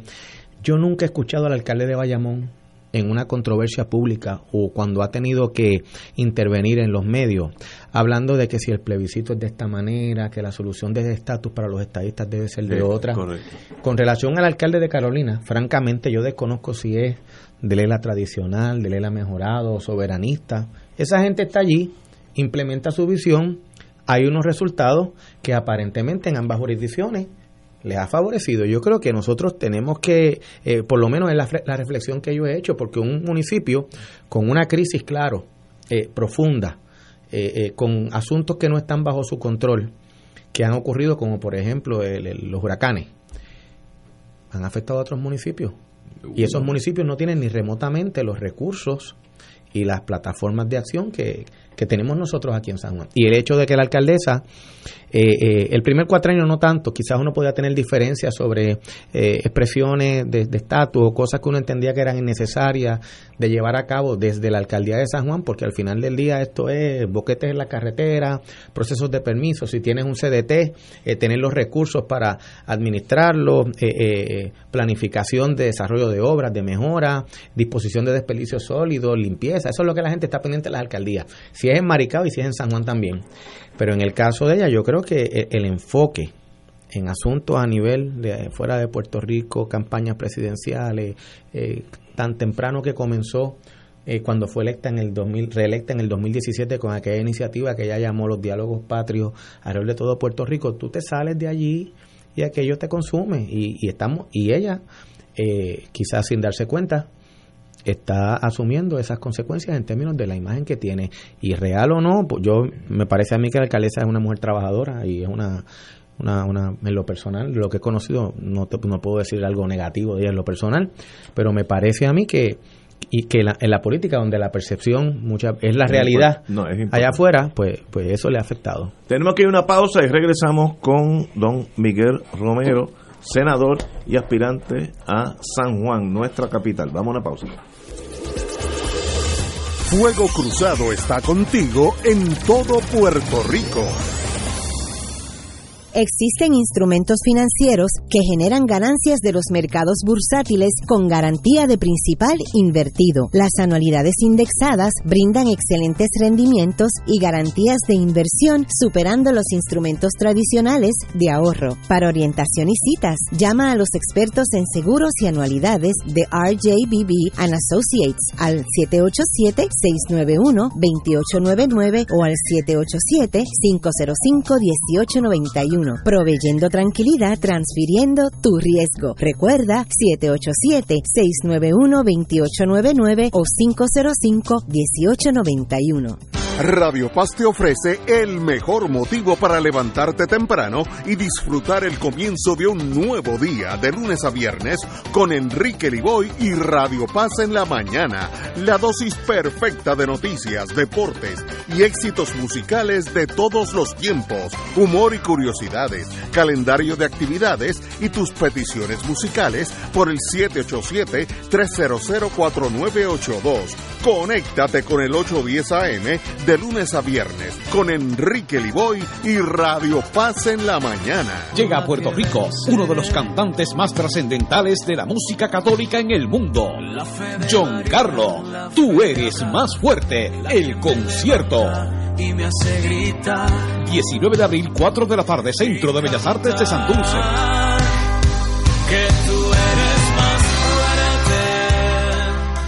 Boletos en la boletería de Bellas Artes de Santurce y Ticket Center.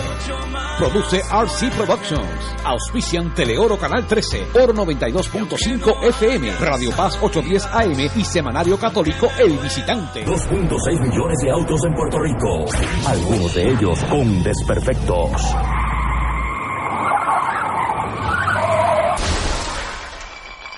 Autocontrol. Tu carro. Tu carro. Tu mundo. Lunes a viernes a las 11 de la mañana por Radio Paz 810 AM. Y ahora continúa Fuego Cruzado.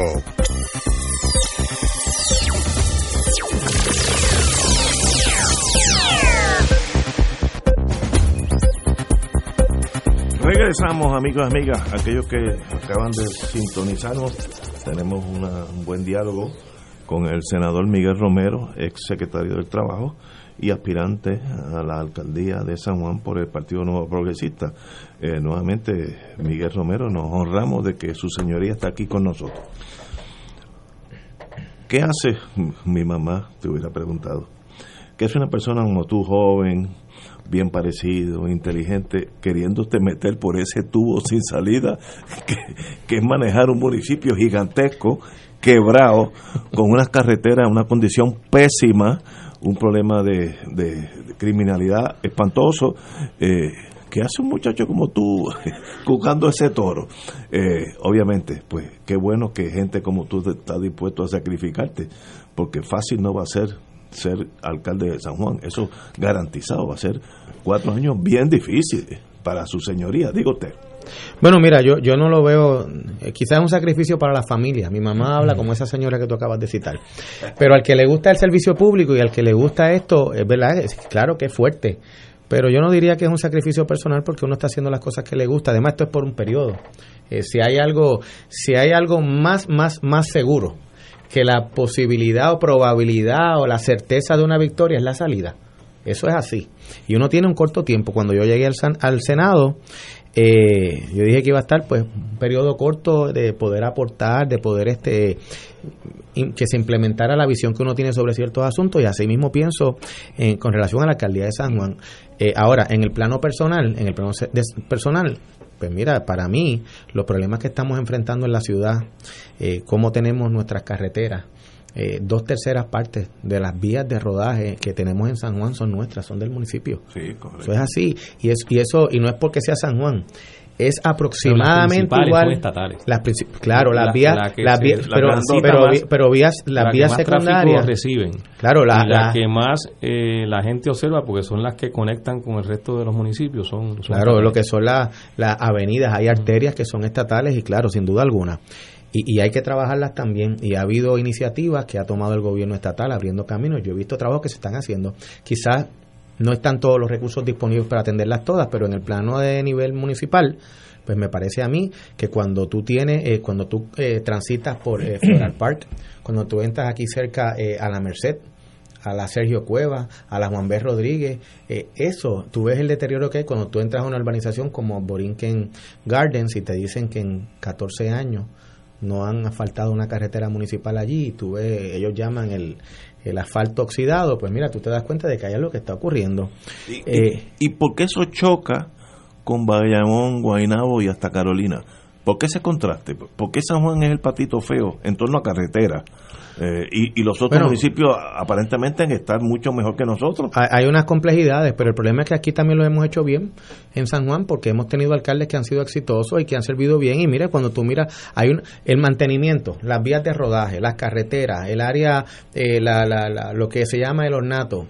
Yo creo que, salvo en el 2013, cuando la alcaldesa entró, que tuvo unas situaciones, pero después se nombraron, tenían unas brigadas de impacto que aquello era se- pasaba algo allí iban y, y- y metían mano. Eh, eso no existe prácticamente se convirtió en inexistente eh, durante particularmente todo este cuatrenio. Eh, ocurrieron este hubo planificación desarrollo de obras de mejoras en, en las comunidades. Eso ocurrió en primer cuatrenio, se le dio mucha visibilidad a aquella iniciativa que para mí fue buena de los presupuestos eh, participativos. Se hicieron cosas buenas que llamaron la atención, pero todo eso se dejó atrás, eh, se abandonó. ¿Y esas iniciativas las mantendría?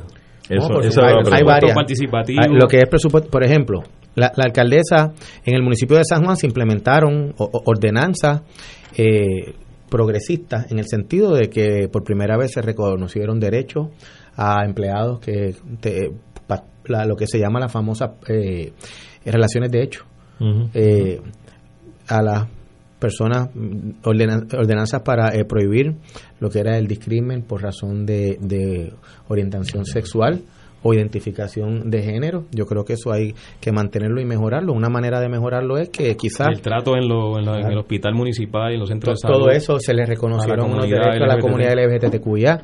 La idea mía es mantener toda esa legislación, incluso hasta mejorarla, porque, por ejemplo, hoy día se reconoce la prohibición del discrimen real, como existe en el municipio de San Juan, pero también el percibido.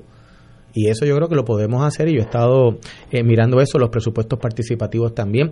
Hubo hace un Inclu- tiempo... incluyendo el Caño Martín Peña. Ah, el Caño Martín Peña, mira, eh, eh, pr- primero, eso es un gran ejemplo, un gran ejemplo. Cuando, cuando yo entré al, al Senado, eh, tanto con lo que es el grupo del G8 y el grupo de Península de Cantera, por las razones que fuesen pasadas, yo no estaba allí, en términos del liderato representativo de mi partido, del PNP, no existía una relación estrecha de trabajo, más bien la relación era de mucha desconfianza por políticas públicas que se habían implementado y por diferencias. Cuando yo eh, entro al Senado, la visión mía era, mira, si tú tienes una comunidad organizada, con un liderato que se ha invertido en desarrollar política pública que crea lo que es la Corporación Enlace por un lado y la Corporación para el Desarrollo de la Península de Cantera por otro lado, eh, tú tienes que sumarte ese esfuerzo y tienes que colaborar.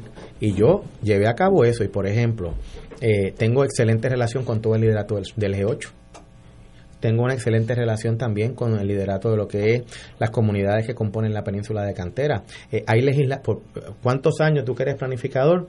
Eh, a- por más de 20 años un problema para llevar a cabo un deslinde de la zona marítimo terrestre muy particular en la área de la comunidad, de, la, de las comunidades del- de lo que es la península de Cantera. Yo con ello se logró, se hizo un proyecto de ley, se aprobó, fue firmada por el ex gobernador Rosselló, eh, se asignaron los fondos y se está llevando a cabo el proceso de deslinde, que al final lo que va a garantizar es que las personas que residen allí reciban sus títulos de propiedad, que es la razón por la cual en el gobierno se estableció lo que era la península de Cantera para evitar el desplazamiento de esas comunidades. Y esas son comunidades que, por un lado, sí están de acuerdo en la concesión de títulos de propiedad. Por el otro lado, la realidad de las comunidades del G8 o del Caño Martín Peña eh, eran otras. Y eso se ha respetado y ya un plan de acción que se había llevado a cabo La titularidad yo colectiva. he trabajado con ellos, seguro, con cuando estaba Livia, cuando estaba, ahora está eh, Mario Núñez, hemos sido aliados. Eh, por ejemplo, el gobierno de Puerto Rico eh, aprobó el plan de acción para el uso de fondos CDBG del programa de recuperación de desastres. Se- eso se radica y de la manera en que el lenguaje estaba en el, en, en el plan de acción, no permitía que se utilizaran fondos de, de reconstrucción para hogares en zonas que hayan sido declaradas inundables. Pues la realidad es que el 90% de esa zona, según los mapas de FEMA desde abril del año 2018, eh, se declararon zona inundable. Eso hubo unas gestiones administrativas que se llevaron a cabo. Yo fui con el liderato del G8 a ver al gobernador, a ver al secretario de Vivienda, a tratar de administrativamente alterar eso. tuve que radicar una resolución conjunta, que básicamente con fuerza de ley, para ordenar al Departamento de Vivienda. Se radicó, se aprobó por la Cámara, por el Senado, fue vetada. Una vez hubo el cambio de gobernador, se radicó, hubo que buscar con ellos y que habilitar para que fuera aprobada en Cámara, en el Senado, la gobernadora la firmó. Y ahora el Departamento de Vivienda. Y, y yo puedo entender, tú no quieres, eh, tú quieres maximizar el uso de fondos, tú quieres minimizar el riesgo de personas viviendo en zonas inundables. Lo puedo entender en otras comunidades de Puerto Rico, pero donde ya existe una, una, una política pública establecida por ley, donde en unas comunidades como el G8 y lo que son los trabajos del Caño Martín Peña ya se han gastado sobre 100 millones de dólares, yo creo que correspondía todo lo contrario, igual con Península. Y eso, eh, yo lo percibo, me ha ayudado a mí a, a entrar en este proceso y de, y de mirar cómo ese trabajo comunitario desde el municipio de San Juan se puede maximizar aún más. Porque son la- las comunidades, eh, no hay forma y manera. Yo sé cerca de mi casa aquí eh, cuál poste está sin luz, dónde se, hay problemas de que te rompen el cristal y te llevan algo, que, que eso lo conoce el que reside. El que está afuera no, pues yo creo que tiene que haber una relación de colaboración para ser incluso hasta más eficiente en cómo atender problemas cotidianos del día a día de las comunidades. Así que en ese sentido, pues mi, mi intención, y, y espero que así ocurra, es continuar trabajando con ellos como lo hemos hecho So- sobre la organización sindical de los trabajadores del municipio, que eso es de las cosas que También he tenido- Interesante. logró Sí, logró. que se estableciera. Sí, mira, yo he tenido la oportunidad ahora reciente, tanto de, de sentarme con el compañero Pagán como con Gerson, que son las, lo- lo- Las dos uniones. las dos uniones, la UGT y la, y la SPT, con quien cuando fungí como secretario del trabajo eh, tuve una excelente relación con ambos y la he tenido eh, de cordial, de respeto, en algunas ocasiones hay diferencias. Yo siempre he dicho, el- la sindicación ayuda a mejorar las condiciones de trabajo, porque tú tienes gente y organizaciones que abogan, como, como me pasó a mí, mi primera experiencia, a los 18 años, yo no sabía lo que era un sindicato, y yo entré allí. Eh, y eso es, si hay una particularidad, y es que en el caso de la, de la sindicación de empleados municipales, eh, vino eh, en virtud de una ordenanza municipal, eh, donde los procesos de certificación de unidades apropiadas, los procesos de certificación de procesos eleccionarios, es bastante muy particular porque los controla el patrono. No hay una entidad aquí a la cual, pues eso es particular, pero si ha funcionado y los empleados están contentos y no tienen ningún problema, pues mira, eso, eso para mí no tiene ningún, ningún, ningún tipo de reparo en cuanto a eso y así lo he expresado porque de nuevo ayuda a que los empleados puedan progresar y echar hacia adelante. Y más ahora cuando yo estreché Vamos a una pausa, continuamos con el amigo y senador Miguel Romero.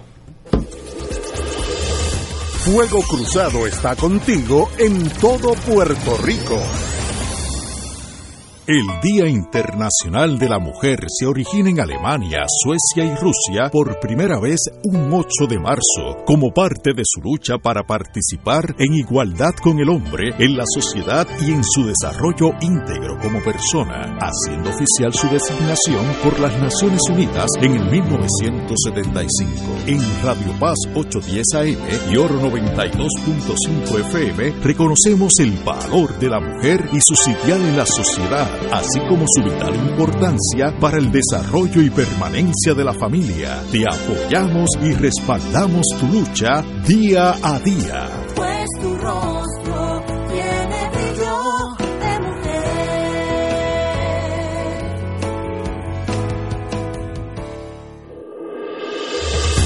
Fuego Cruzado, el programa de más credibilidad en la radio puertorriqueña, es ahora la tribuna abierta de análisis noticioso, con diversas perspectivas que exploran el trasfondo de lo que acontece a diario y cómo nos afecta. Escucha Ignacio Rivera y sus panelistas invitados de lunes a viernes en Fuego Cruzado en transmisión diferida a las 10 de la noche por Oro 92.5 FM. Fanático del deporte, la mejor información y el mejor análisis lo escuchas los sábados a las 2 de la tarde por Impacto Deportivo con Javier Sabat y el más completo elenco en deportes por Radio Paz 810 AM y en las redes sociales Facebook Impacto Deportivo Radio PR Twitter e Instagram Impacto underscore Deport juntos impactando el deporte nacional. Todos los miércoles a las 4 y 30 de la tarde no se pueden perder el programa Tu Conciencia Económica PR, un programa de análisis de noticias de la economía local e internacional para que tomes tus decisiones financieras con conciencia con el experto Roberto Berríos. Todos los miércoles a las 4 y 30 pm por Radio Paz 810 AM y por Radio Paz 810.com. Tu Conciencia Económica PR, proveyendo tranquilidad, transfiriendo tu riesgo. Y ahora continúa Fuego Cruzado. Regresamos amigos y amigas a Fuego Cruzado. Continuamos con el señor senador Miguel Romero y su aspiración a ser el alcalde de nuestra ciudad capital, San Juan. Estábamos hablando de los problemas múltiples que enfrenta la ciudad. Entre ellas nos hemos mencionado el mundo policiaco. San Juan tiene eh, la policía municipal más grande de Puerto, de- más grande a nivel municipal de Puerto Rico. Eh, ¿Qué si algo usted haría en ese cuerpo policiaco que tan importante para nosotros los que vivimos aquí? Claro, es, es importantísimo y es, y es y una cantidad considerable de, los recursos que se invierten, porque nosotros tenemos una fuerza policíaca que si yo eh, yo utilizo los propios números del municipio de San Juan, tenemos 803 policías municipales y 27 oficiales de supervisión, tenientes hacia arriba y personal administrativo. Eso tiene un costo a los sanjuaneros de casi 42 millones de dólares al año. El problema es que la policía tiene que estar eh, equipada. Por ejemplo, algo que yo que yo quisiera fortalecer es lo que se llama el programa de que se les reconoce como asset sharing que es un programa que permite una colaboración estrecha con las autoridades federales en todo lo que tiene que ver en la lucha contra el narcotráfico, las armas ilegales, los explosivos, que es un programa que se ha utilizado hoy en día en el municipio de San Juan, pero no a la envergadura que se pudiese hacer o que se ha hecho antes. Por ejemplo, en un mo- momento dado en San Juan, por la participación en ese programa, las patrullas que se adquirían en el municipio de San Juan incluían un sistema de geoposicionador que ni las policías estatales tienen.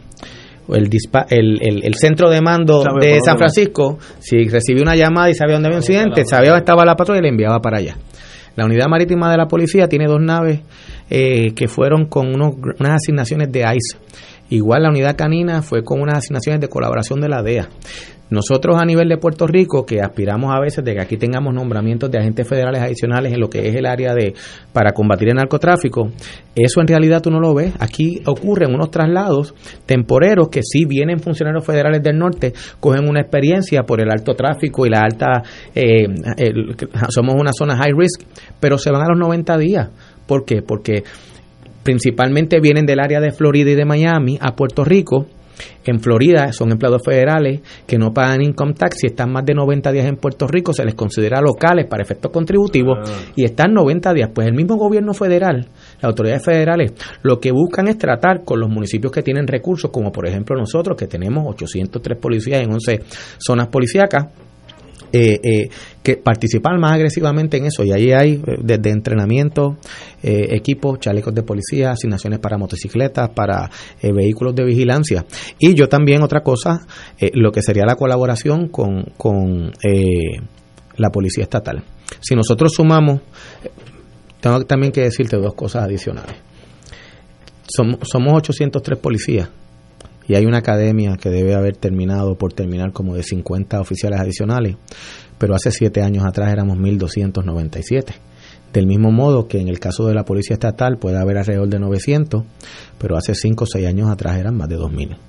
Esa, es la, esa es la realidad. Ha bajado a la mitad. Pero, por ejemplo, yo a veces hago el análisis y somos 320 mil habitantes, pues todavía al día de hoy entre policías estatales y municipales podemos tener 27 oficiales de seguridad, cuando el promedio a nivel nacional en las ciudades, nacional a nivel de los Estados Unidos, es unos 18 también tiene que ver con el uso de tecnología. Si hoy, si hoy lo- lo- los sinvergüenzas allá afuera usan estos aparatos, los teléfonos celulares, inclusive en su en la manera de llevar a cabo su enterprise. Cuando si tenemos un problema, a veces ciudadanos que se guardan su identidad en anonimato pueden grabar eh, el evento que ocurrió aquel Día de Reyes hace dos años aproximadamente, allí en la marginal de Isla Verde, o recientemente el año pasado cuando ocurrió aquel evento en el residencial Ramos Antonini, yo creo que nosotros tenemos que utilizar el valor añadido que nos da la tecnología en lo que es el monitoreo, porque si no tenemos la capacidad, es como si yo llegara aquí y te dijera, no, no, eso es fácil, este, yo lo voy a resolver porque yo voy a coger y llevar la fuerza policíaca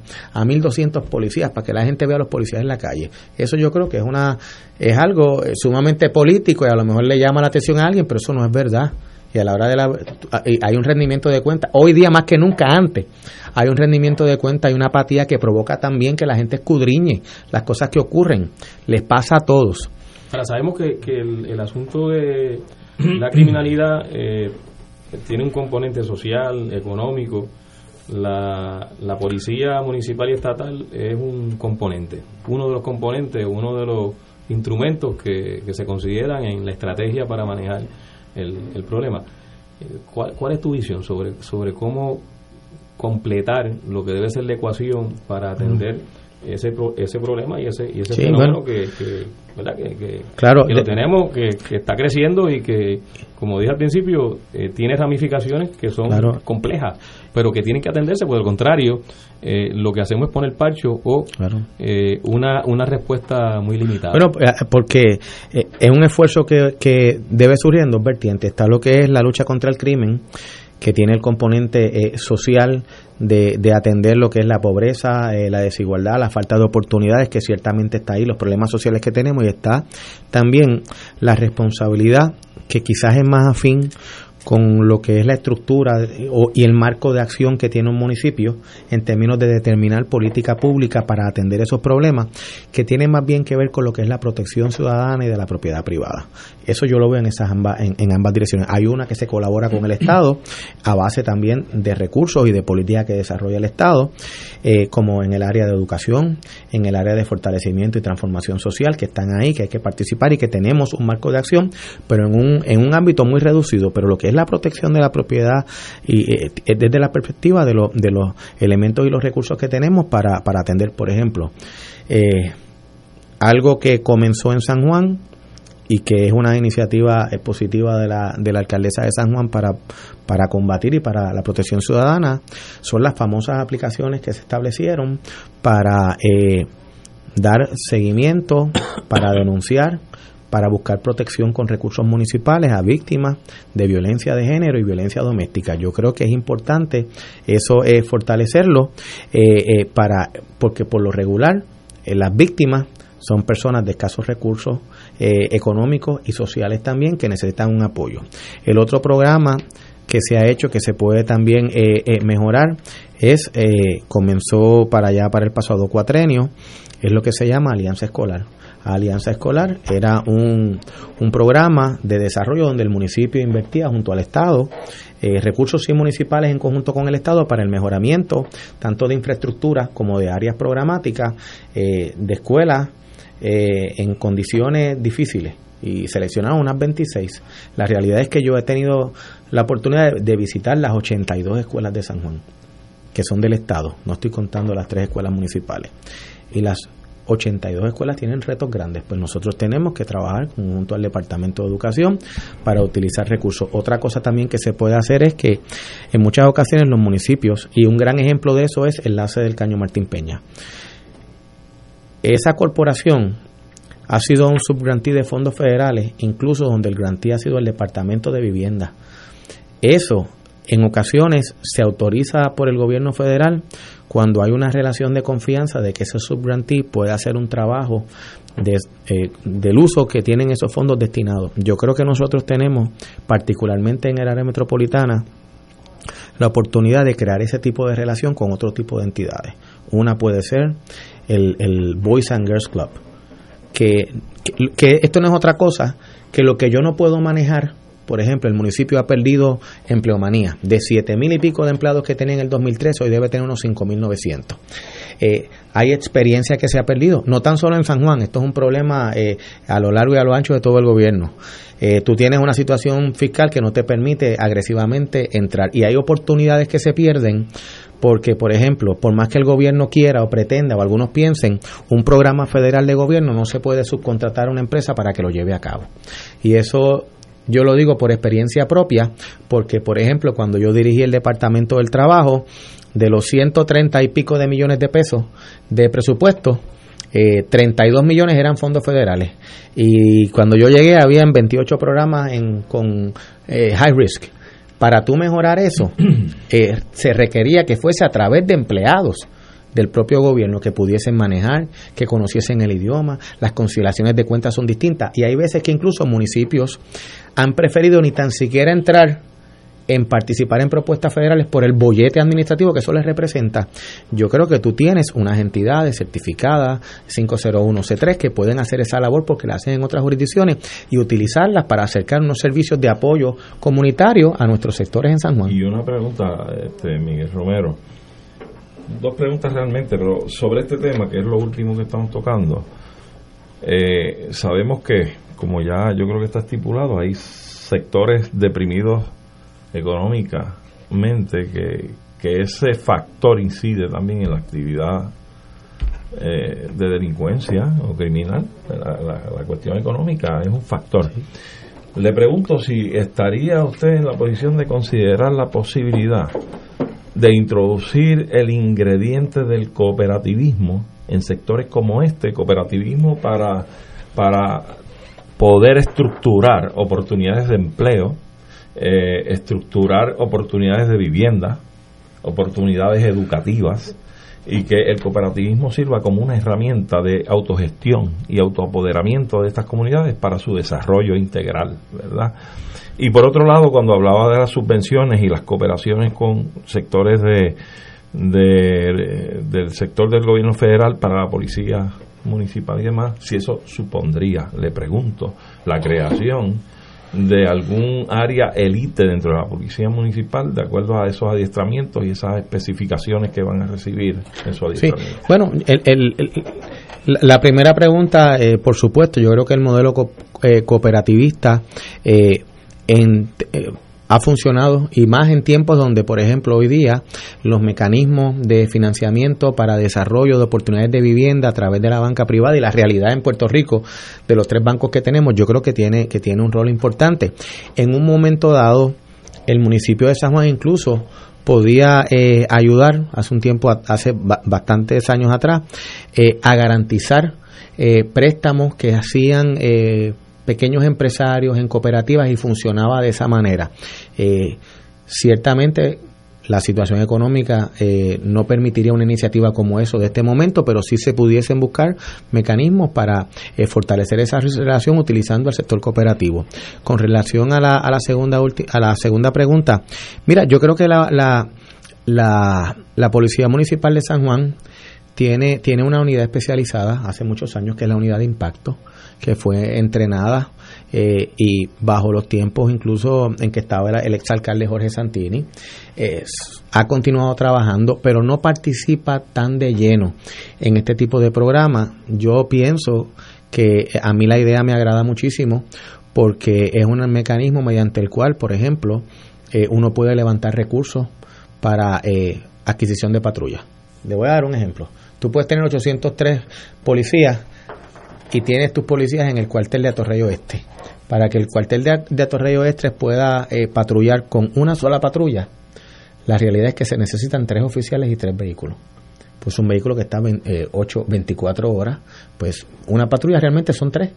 Si tienes 11 cuarteles, Tres turnos, tres. son tres turnos, son tres policías, pues nosotros tenemos que ser este entrar en ese tipo de, de- de relación, eh, eh, lo que es entrenamiento eh, de policía, de nuestra fuerza policíaca, tenemos una fuerza policíaca grande, costosa, Eh, y yo creo también el, el asunto de, de trabajar en equipo, que no es que no se haya dado, por ejemplo, el primer cuatrenio, eh, la, la experiencia que yo tengo con exfuncionarios es que no había una colaboración muy grande en los planes de trabajo entre policías estatales de San Juan y la policía municipal.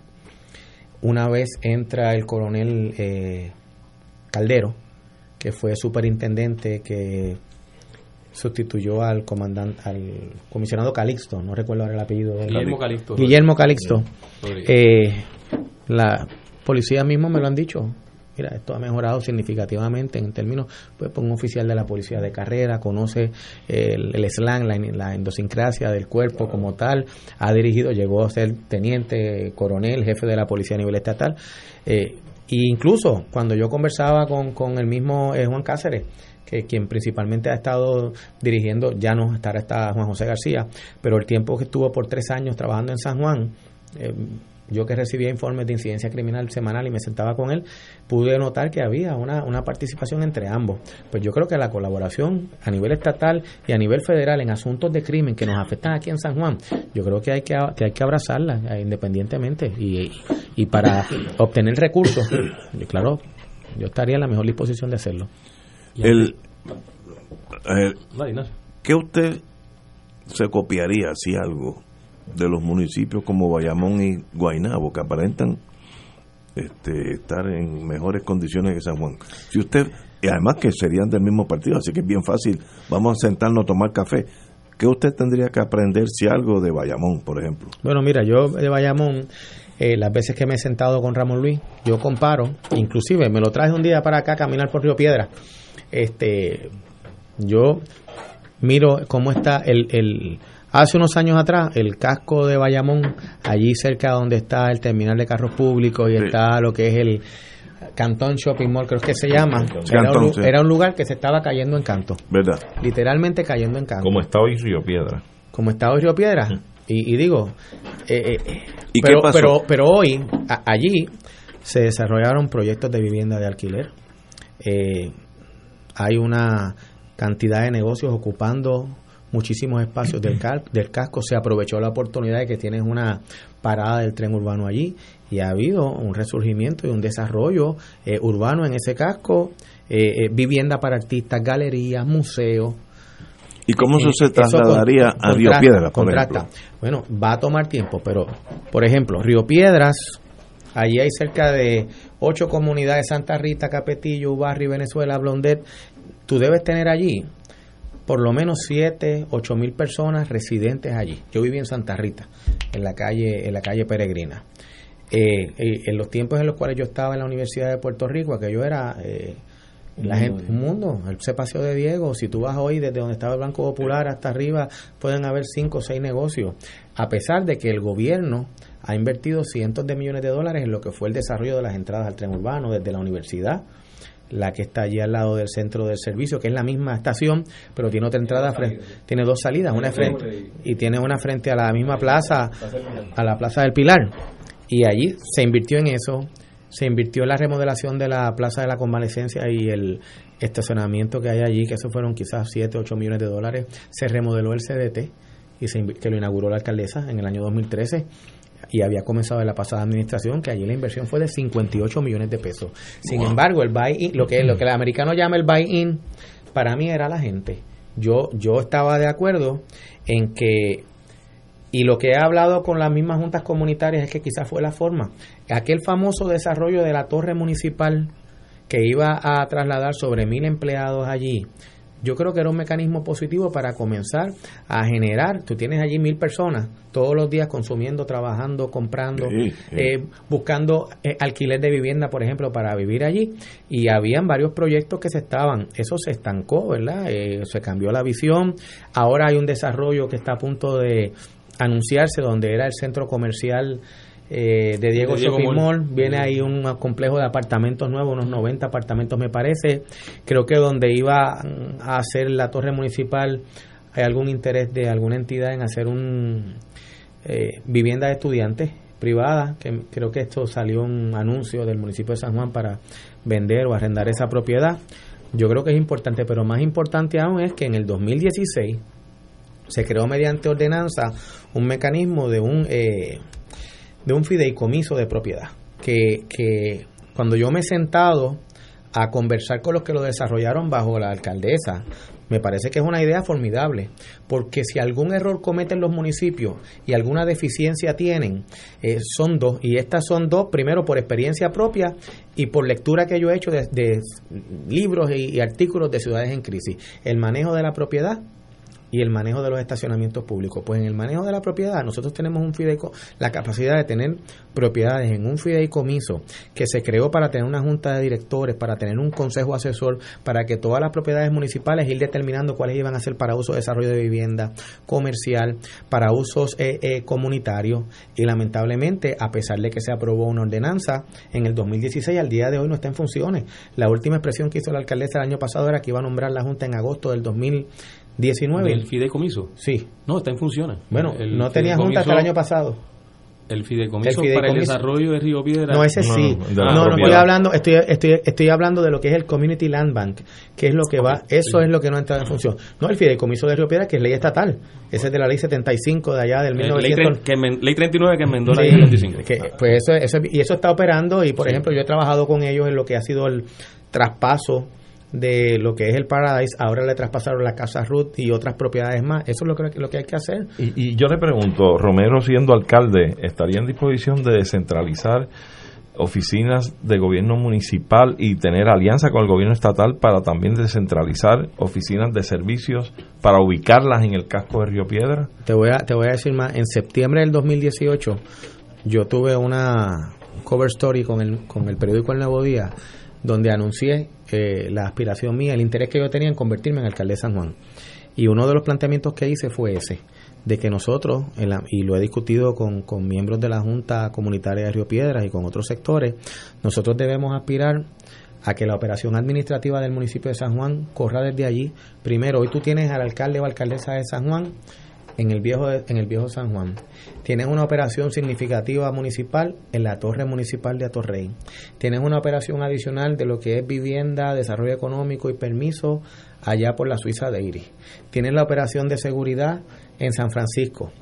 Hay unas que nunca van a estar, policía municipal, eh, salud, posiblemente manejo de emergencia, que la ubicación eh, es propiedad Requiere municipal, otra requiere otra cosa. Eh. Pero el personal administrativo, yo quisiera que la gente fuese a pagar sus patentes, a coger sus permisos, la accesibilidad que hay, la cantidad de estacionamientos, el un casco urbano. ya listo, el tren urbano. Y eh, lo eh, importante sería que se distribuyera. Yo creo que uno de los errores que tenía el concepto de la torre municipal. Ahí está, tú me de puedes ayudar. errores- Sí, claro. Estamos disponibles, por supuesto, todo lo que ayuda a Río Piedra y a Claro. Puerto Rico, claro que sí. Eh, uno de los errores que tenía la torre municipal era que concentraba en el sur del, del área de Río Piedra eh, lo que iban a ser las oficinas. Entonces, el impacto territorial en Río Piedra se reducía. Eh, de hecho, desde el punto de vista financiero para el municipio era un problema también serio. Era eh, la viabilidad financiera del proyecto era era Sí, eh, bueno. poco viable. Pero si si ese concepto se convirtiera a establecer oficinas municipales pero distribuidas en el centro urbano, el impacto es mucho mayor porque Mayor. porque estás llevando gente, trabajadores y trabajadoras a los distintos puntos de, de Río Piedra y entonces el resultado es que el comercio se, se Revitaliza, diversifica, claro. se revitaliza, la, la, la demanda por incluso vivienda para los empleados municipales aumenta también de forma distribuida en el centro urbano. O sea que, que, que esa idea yo creo que es importante que se pueda desarrollar y llevarla, Y por, la recomendación. por eso, por eso es que es importante, eso es también un elemento de continuidad, porque por ejemplo, eh, alcalde que salga electo ahora tiene que trabajar primero con la atención a las situaciones fiscales y económicas del municipio y a lo que es inmediato o cotidiano, lo que es este eh, las carreteras, los parques que están abandonados, pero eso son cosas que tú tienes que comenzar a planificar para irlas desarrollando con, con el tiempo. En el caso, en el caso, en el caso adicional de Río Piedra, yo creo que también es importante. Tenemos allí una población itinerante de estudiantes. Cuando yo estudié eran como 21 mil, ahora son como 14, pero 14 mil vidas allí todavía. consumen igual. Allí hay un consumo que se da por esa población itinerante y por los que residen permanentemente. Lo que pasa es que los- se van fuera de, de Río Piedra. Claro, sí. hablando nuevamente de 20.000 personas. Yo creo que es un recurso en potencia que hay Claro. que desarrollarlo. Y después vez. del dinero que hemos invertido en estacionamientos, en facilidades para el tren, yo creo que es importante. Señor eh, senador Miguel Romero, el tiempo, oye, cuando es interesante, corre más rápido. Yo no sé por qué. Eh, Miguel Romero, un privilegio tenerlo aquí. Yo no- Cualquier otro momento también No, más sí. que ¿verdad? ¿Usted va o no va a primaria? Yo tengo primaria. ¿Contra quién? Contra una. Hay una. Erradicaron dos personas adicional a mí. Hubo una que fue descalificada porque no cumplió con eh, los endosos. Hay otra persona de nombre Manuel Pérez, Manuel Colón, perdón, que fue certificado en el día de ayer. Eh, pero mira, de nuevo, yo creo que esto, yo lo he dicho, eh, y lo he dicho cuando me cuando se pensaba que iba a aspirar co- contra Santini o contra la compañera ex senadora Lavoy, o con, yo siempre he dicho lo siguiente, eh, esto se trata para mí de San Juan, no tiene que ser una pelea con un compañero de partido, no debería hacerlo con un adversario de otro partido político. Me parece a mí que, que la gente va a estar bien pendiente a la profundidad sustancia. En San, el San Juan el electorado, por las complejidades y por el acceso a información que hay, es diferente. Entonces, y están bien correcto. al tanto del mismo modo que te suben, te van. Y yo creo que, que, que tengo la impresión que van a estar más pendientes no tanto al discurso político, sino a, a que tengamos a alguien allá afuera o en esa posición que pueda tener los recursos eh, personales para, para entrar a administrar. Antes del 1968 los alcaldes, el de San Juan era el administrador municipal, doña Fela era la administradora Sí, municipal, el primero creo que fue Carlos Romero Barceló en el 68. O sea, y tenemos que regresar a esa visión. Señor, eh, antes que todo, antes de las elecciones, pues estará aquí usted, su señoría, de nuevo. Claro. No lo conocía tan bien, pero en la hora que hemos estado aquí juntos, yo no tengo la menor duda que usted está más que capacitado para ser alcalde de San Juan. Así que le deseo lo mejor de la suerte porque los ocho cilindros ya los tiene. Así que eh, ahora es cuestión de ir a votar. Señores, hasta, hasta mañana, amigos.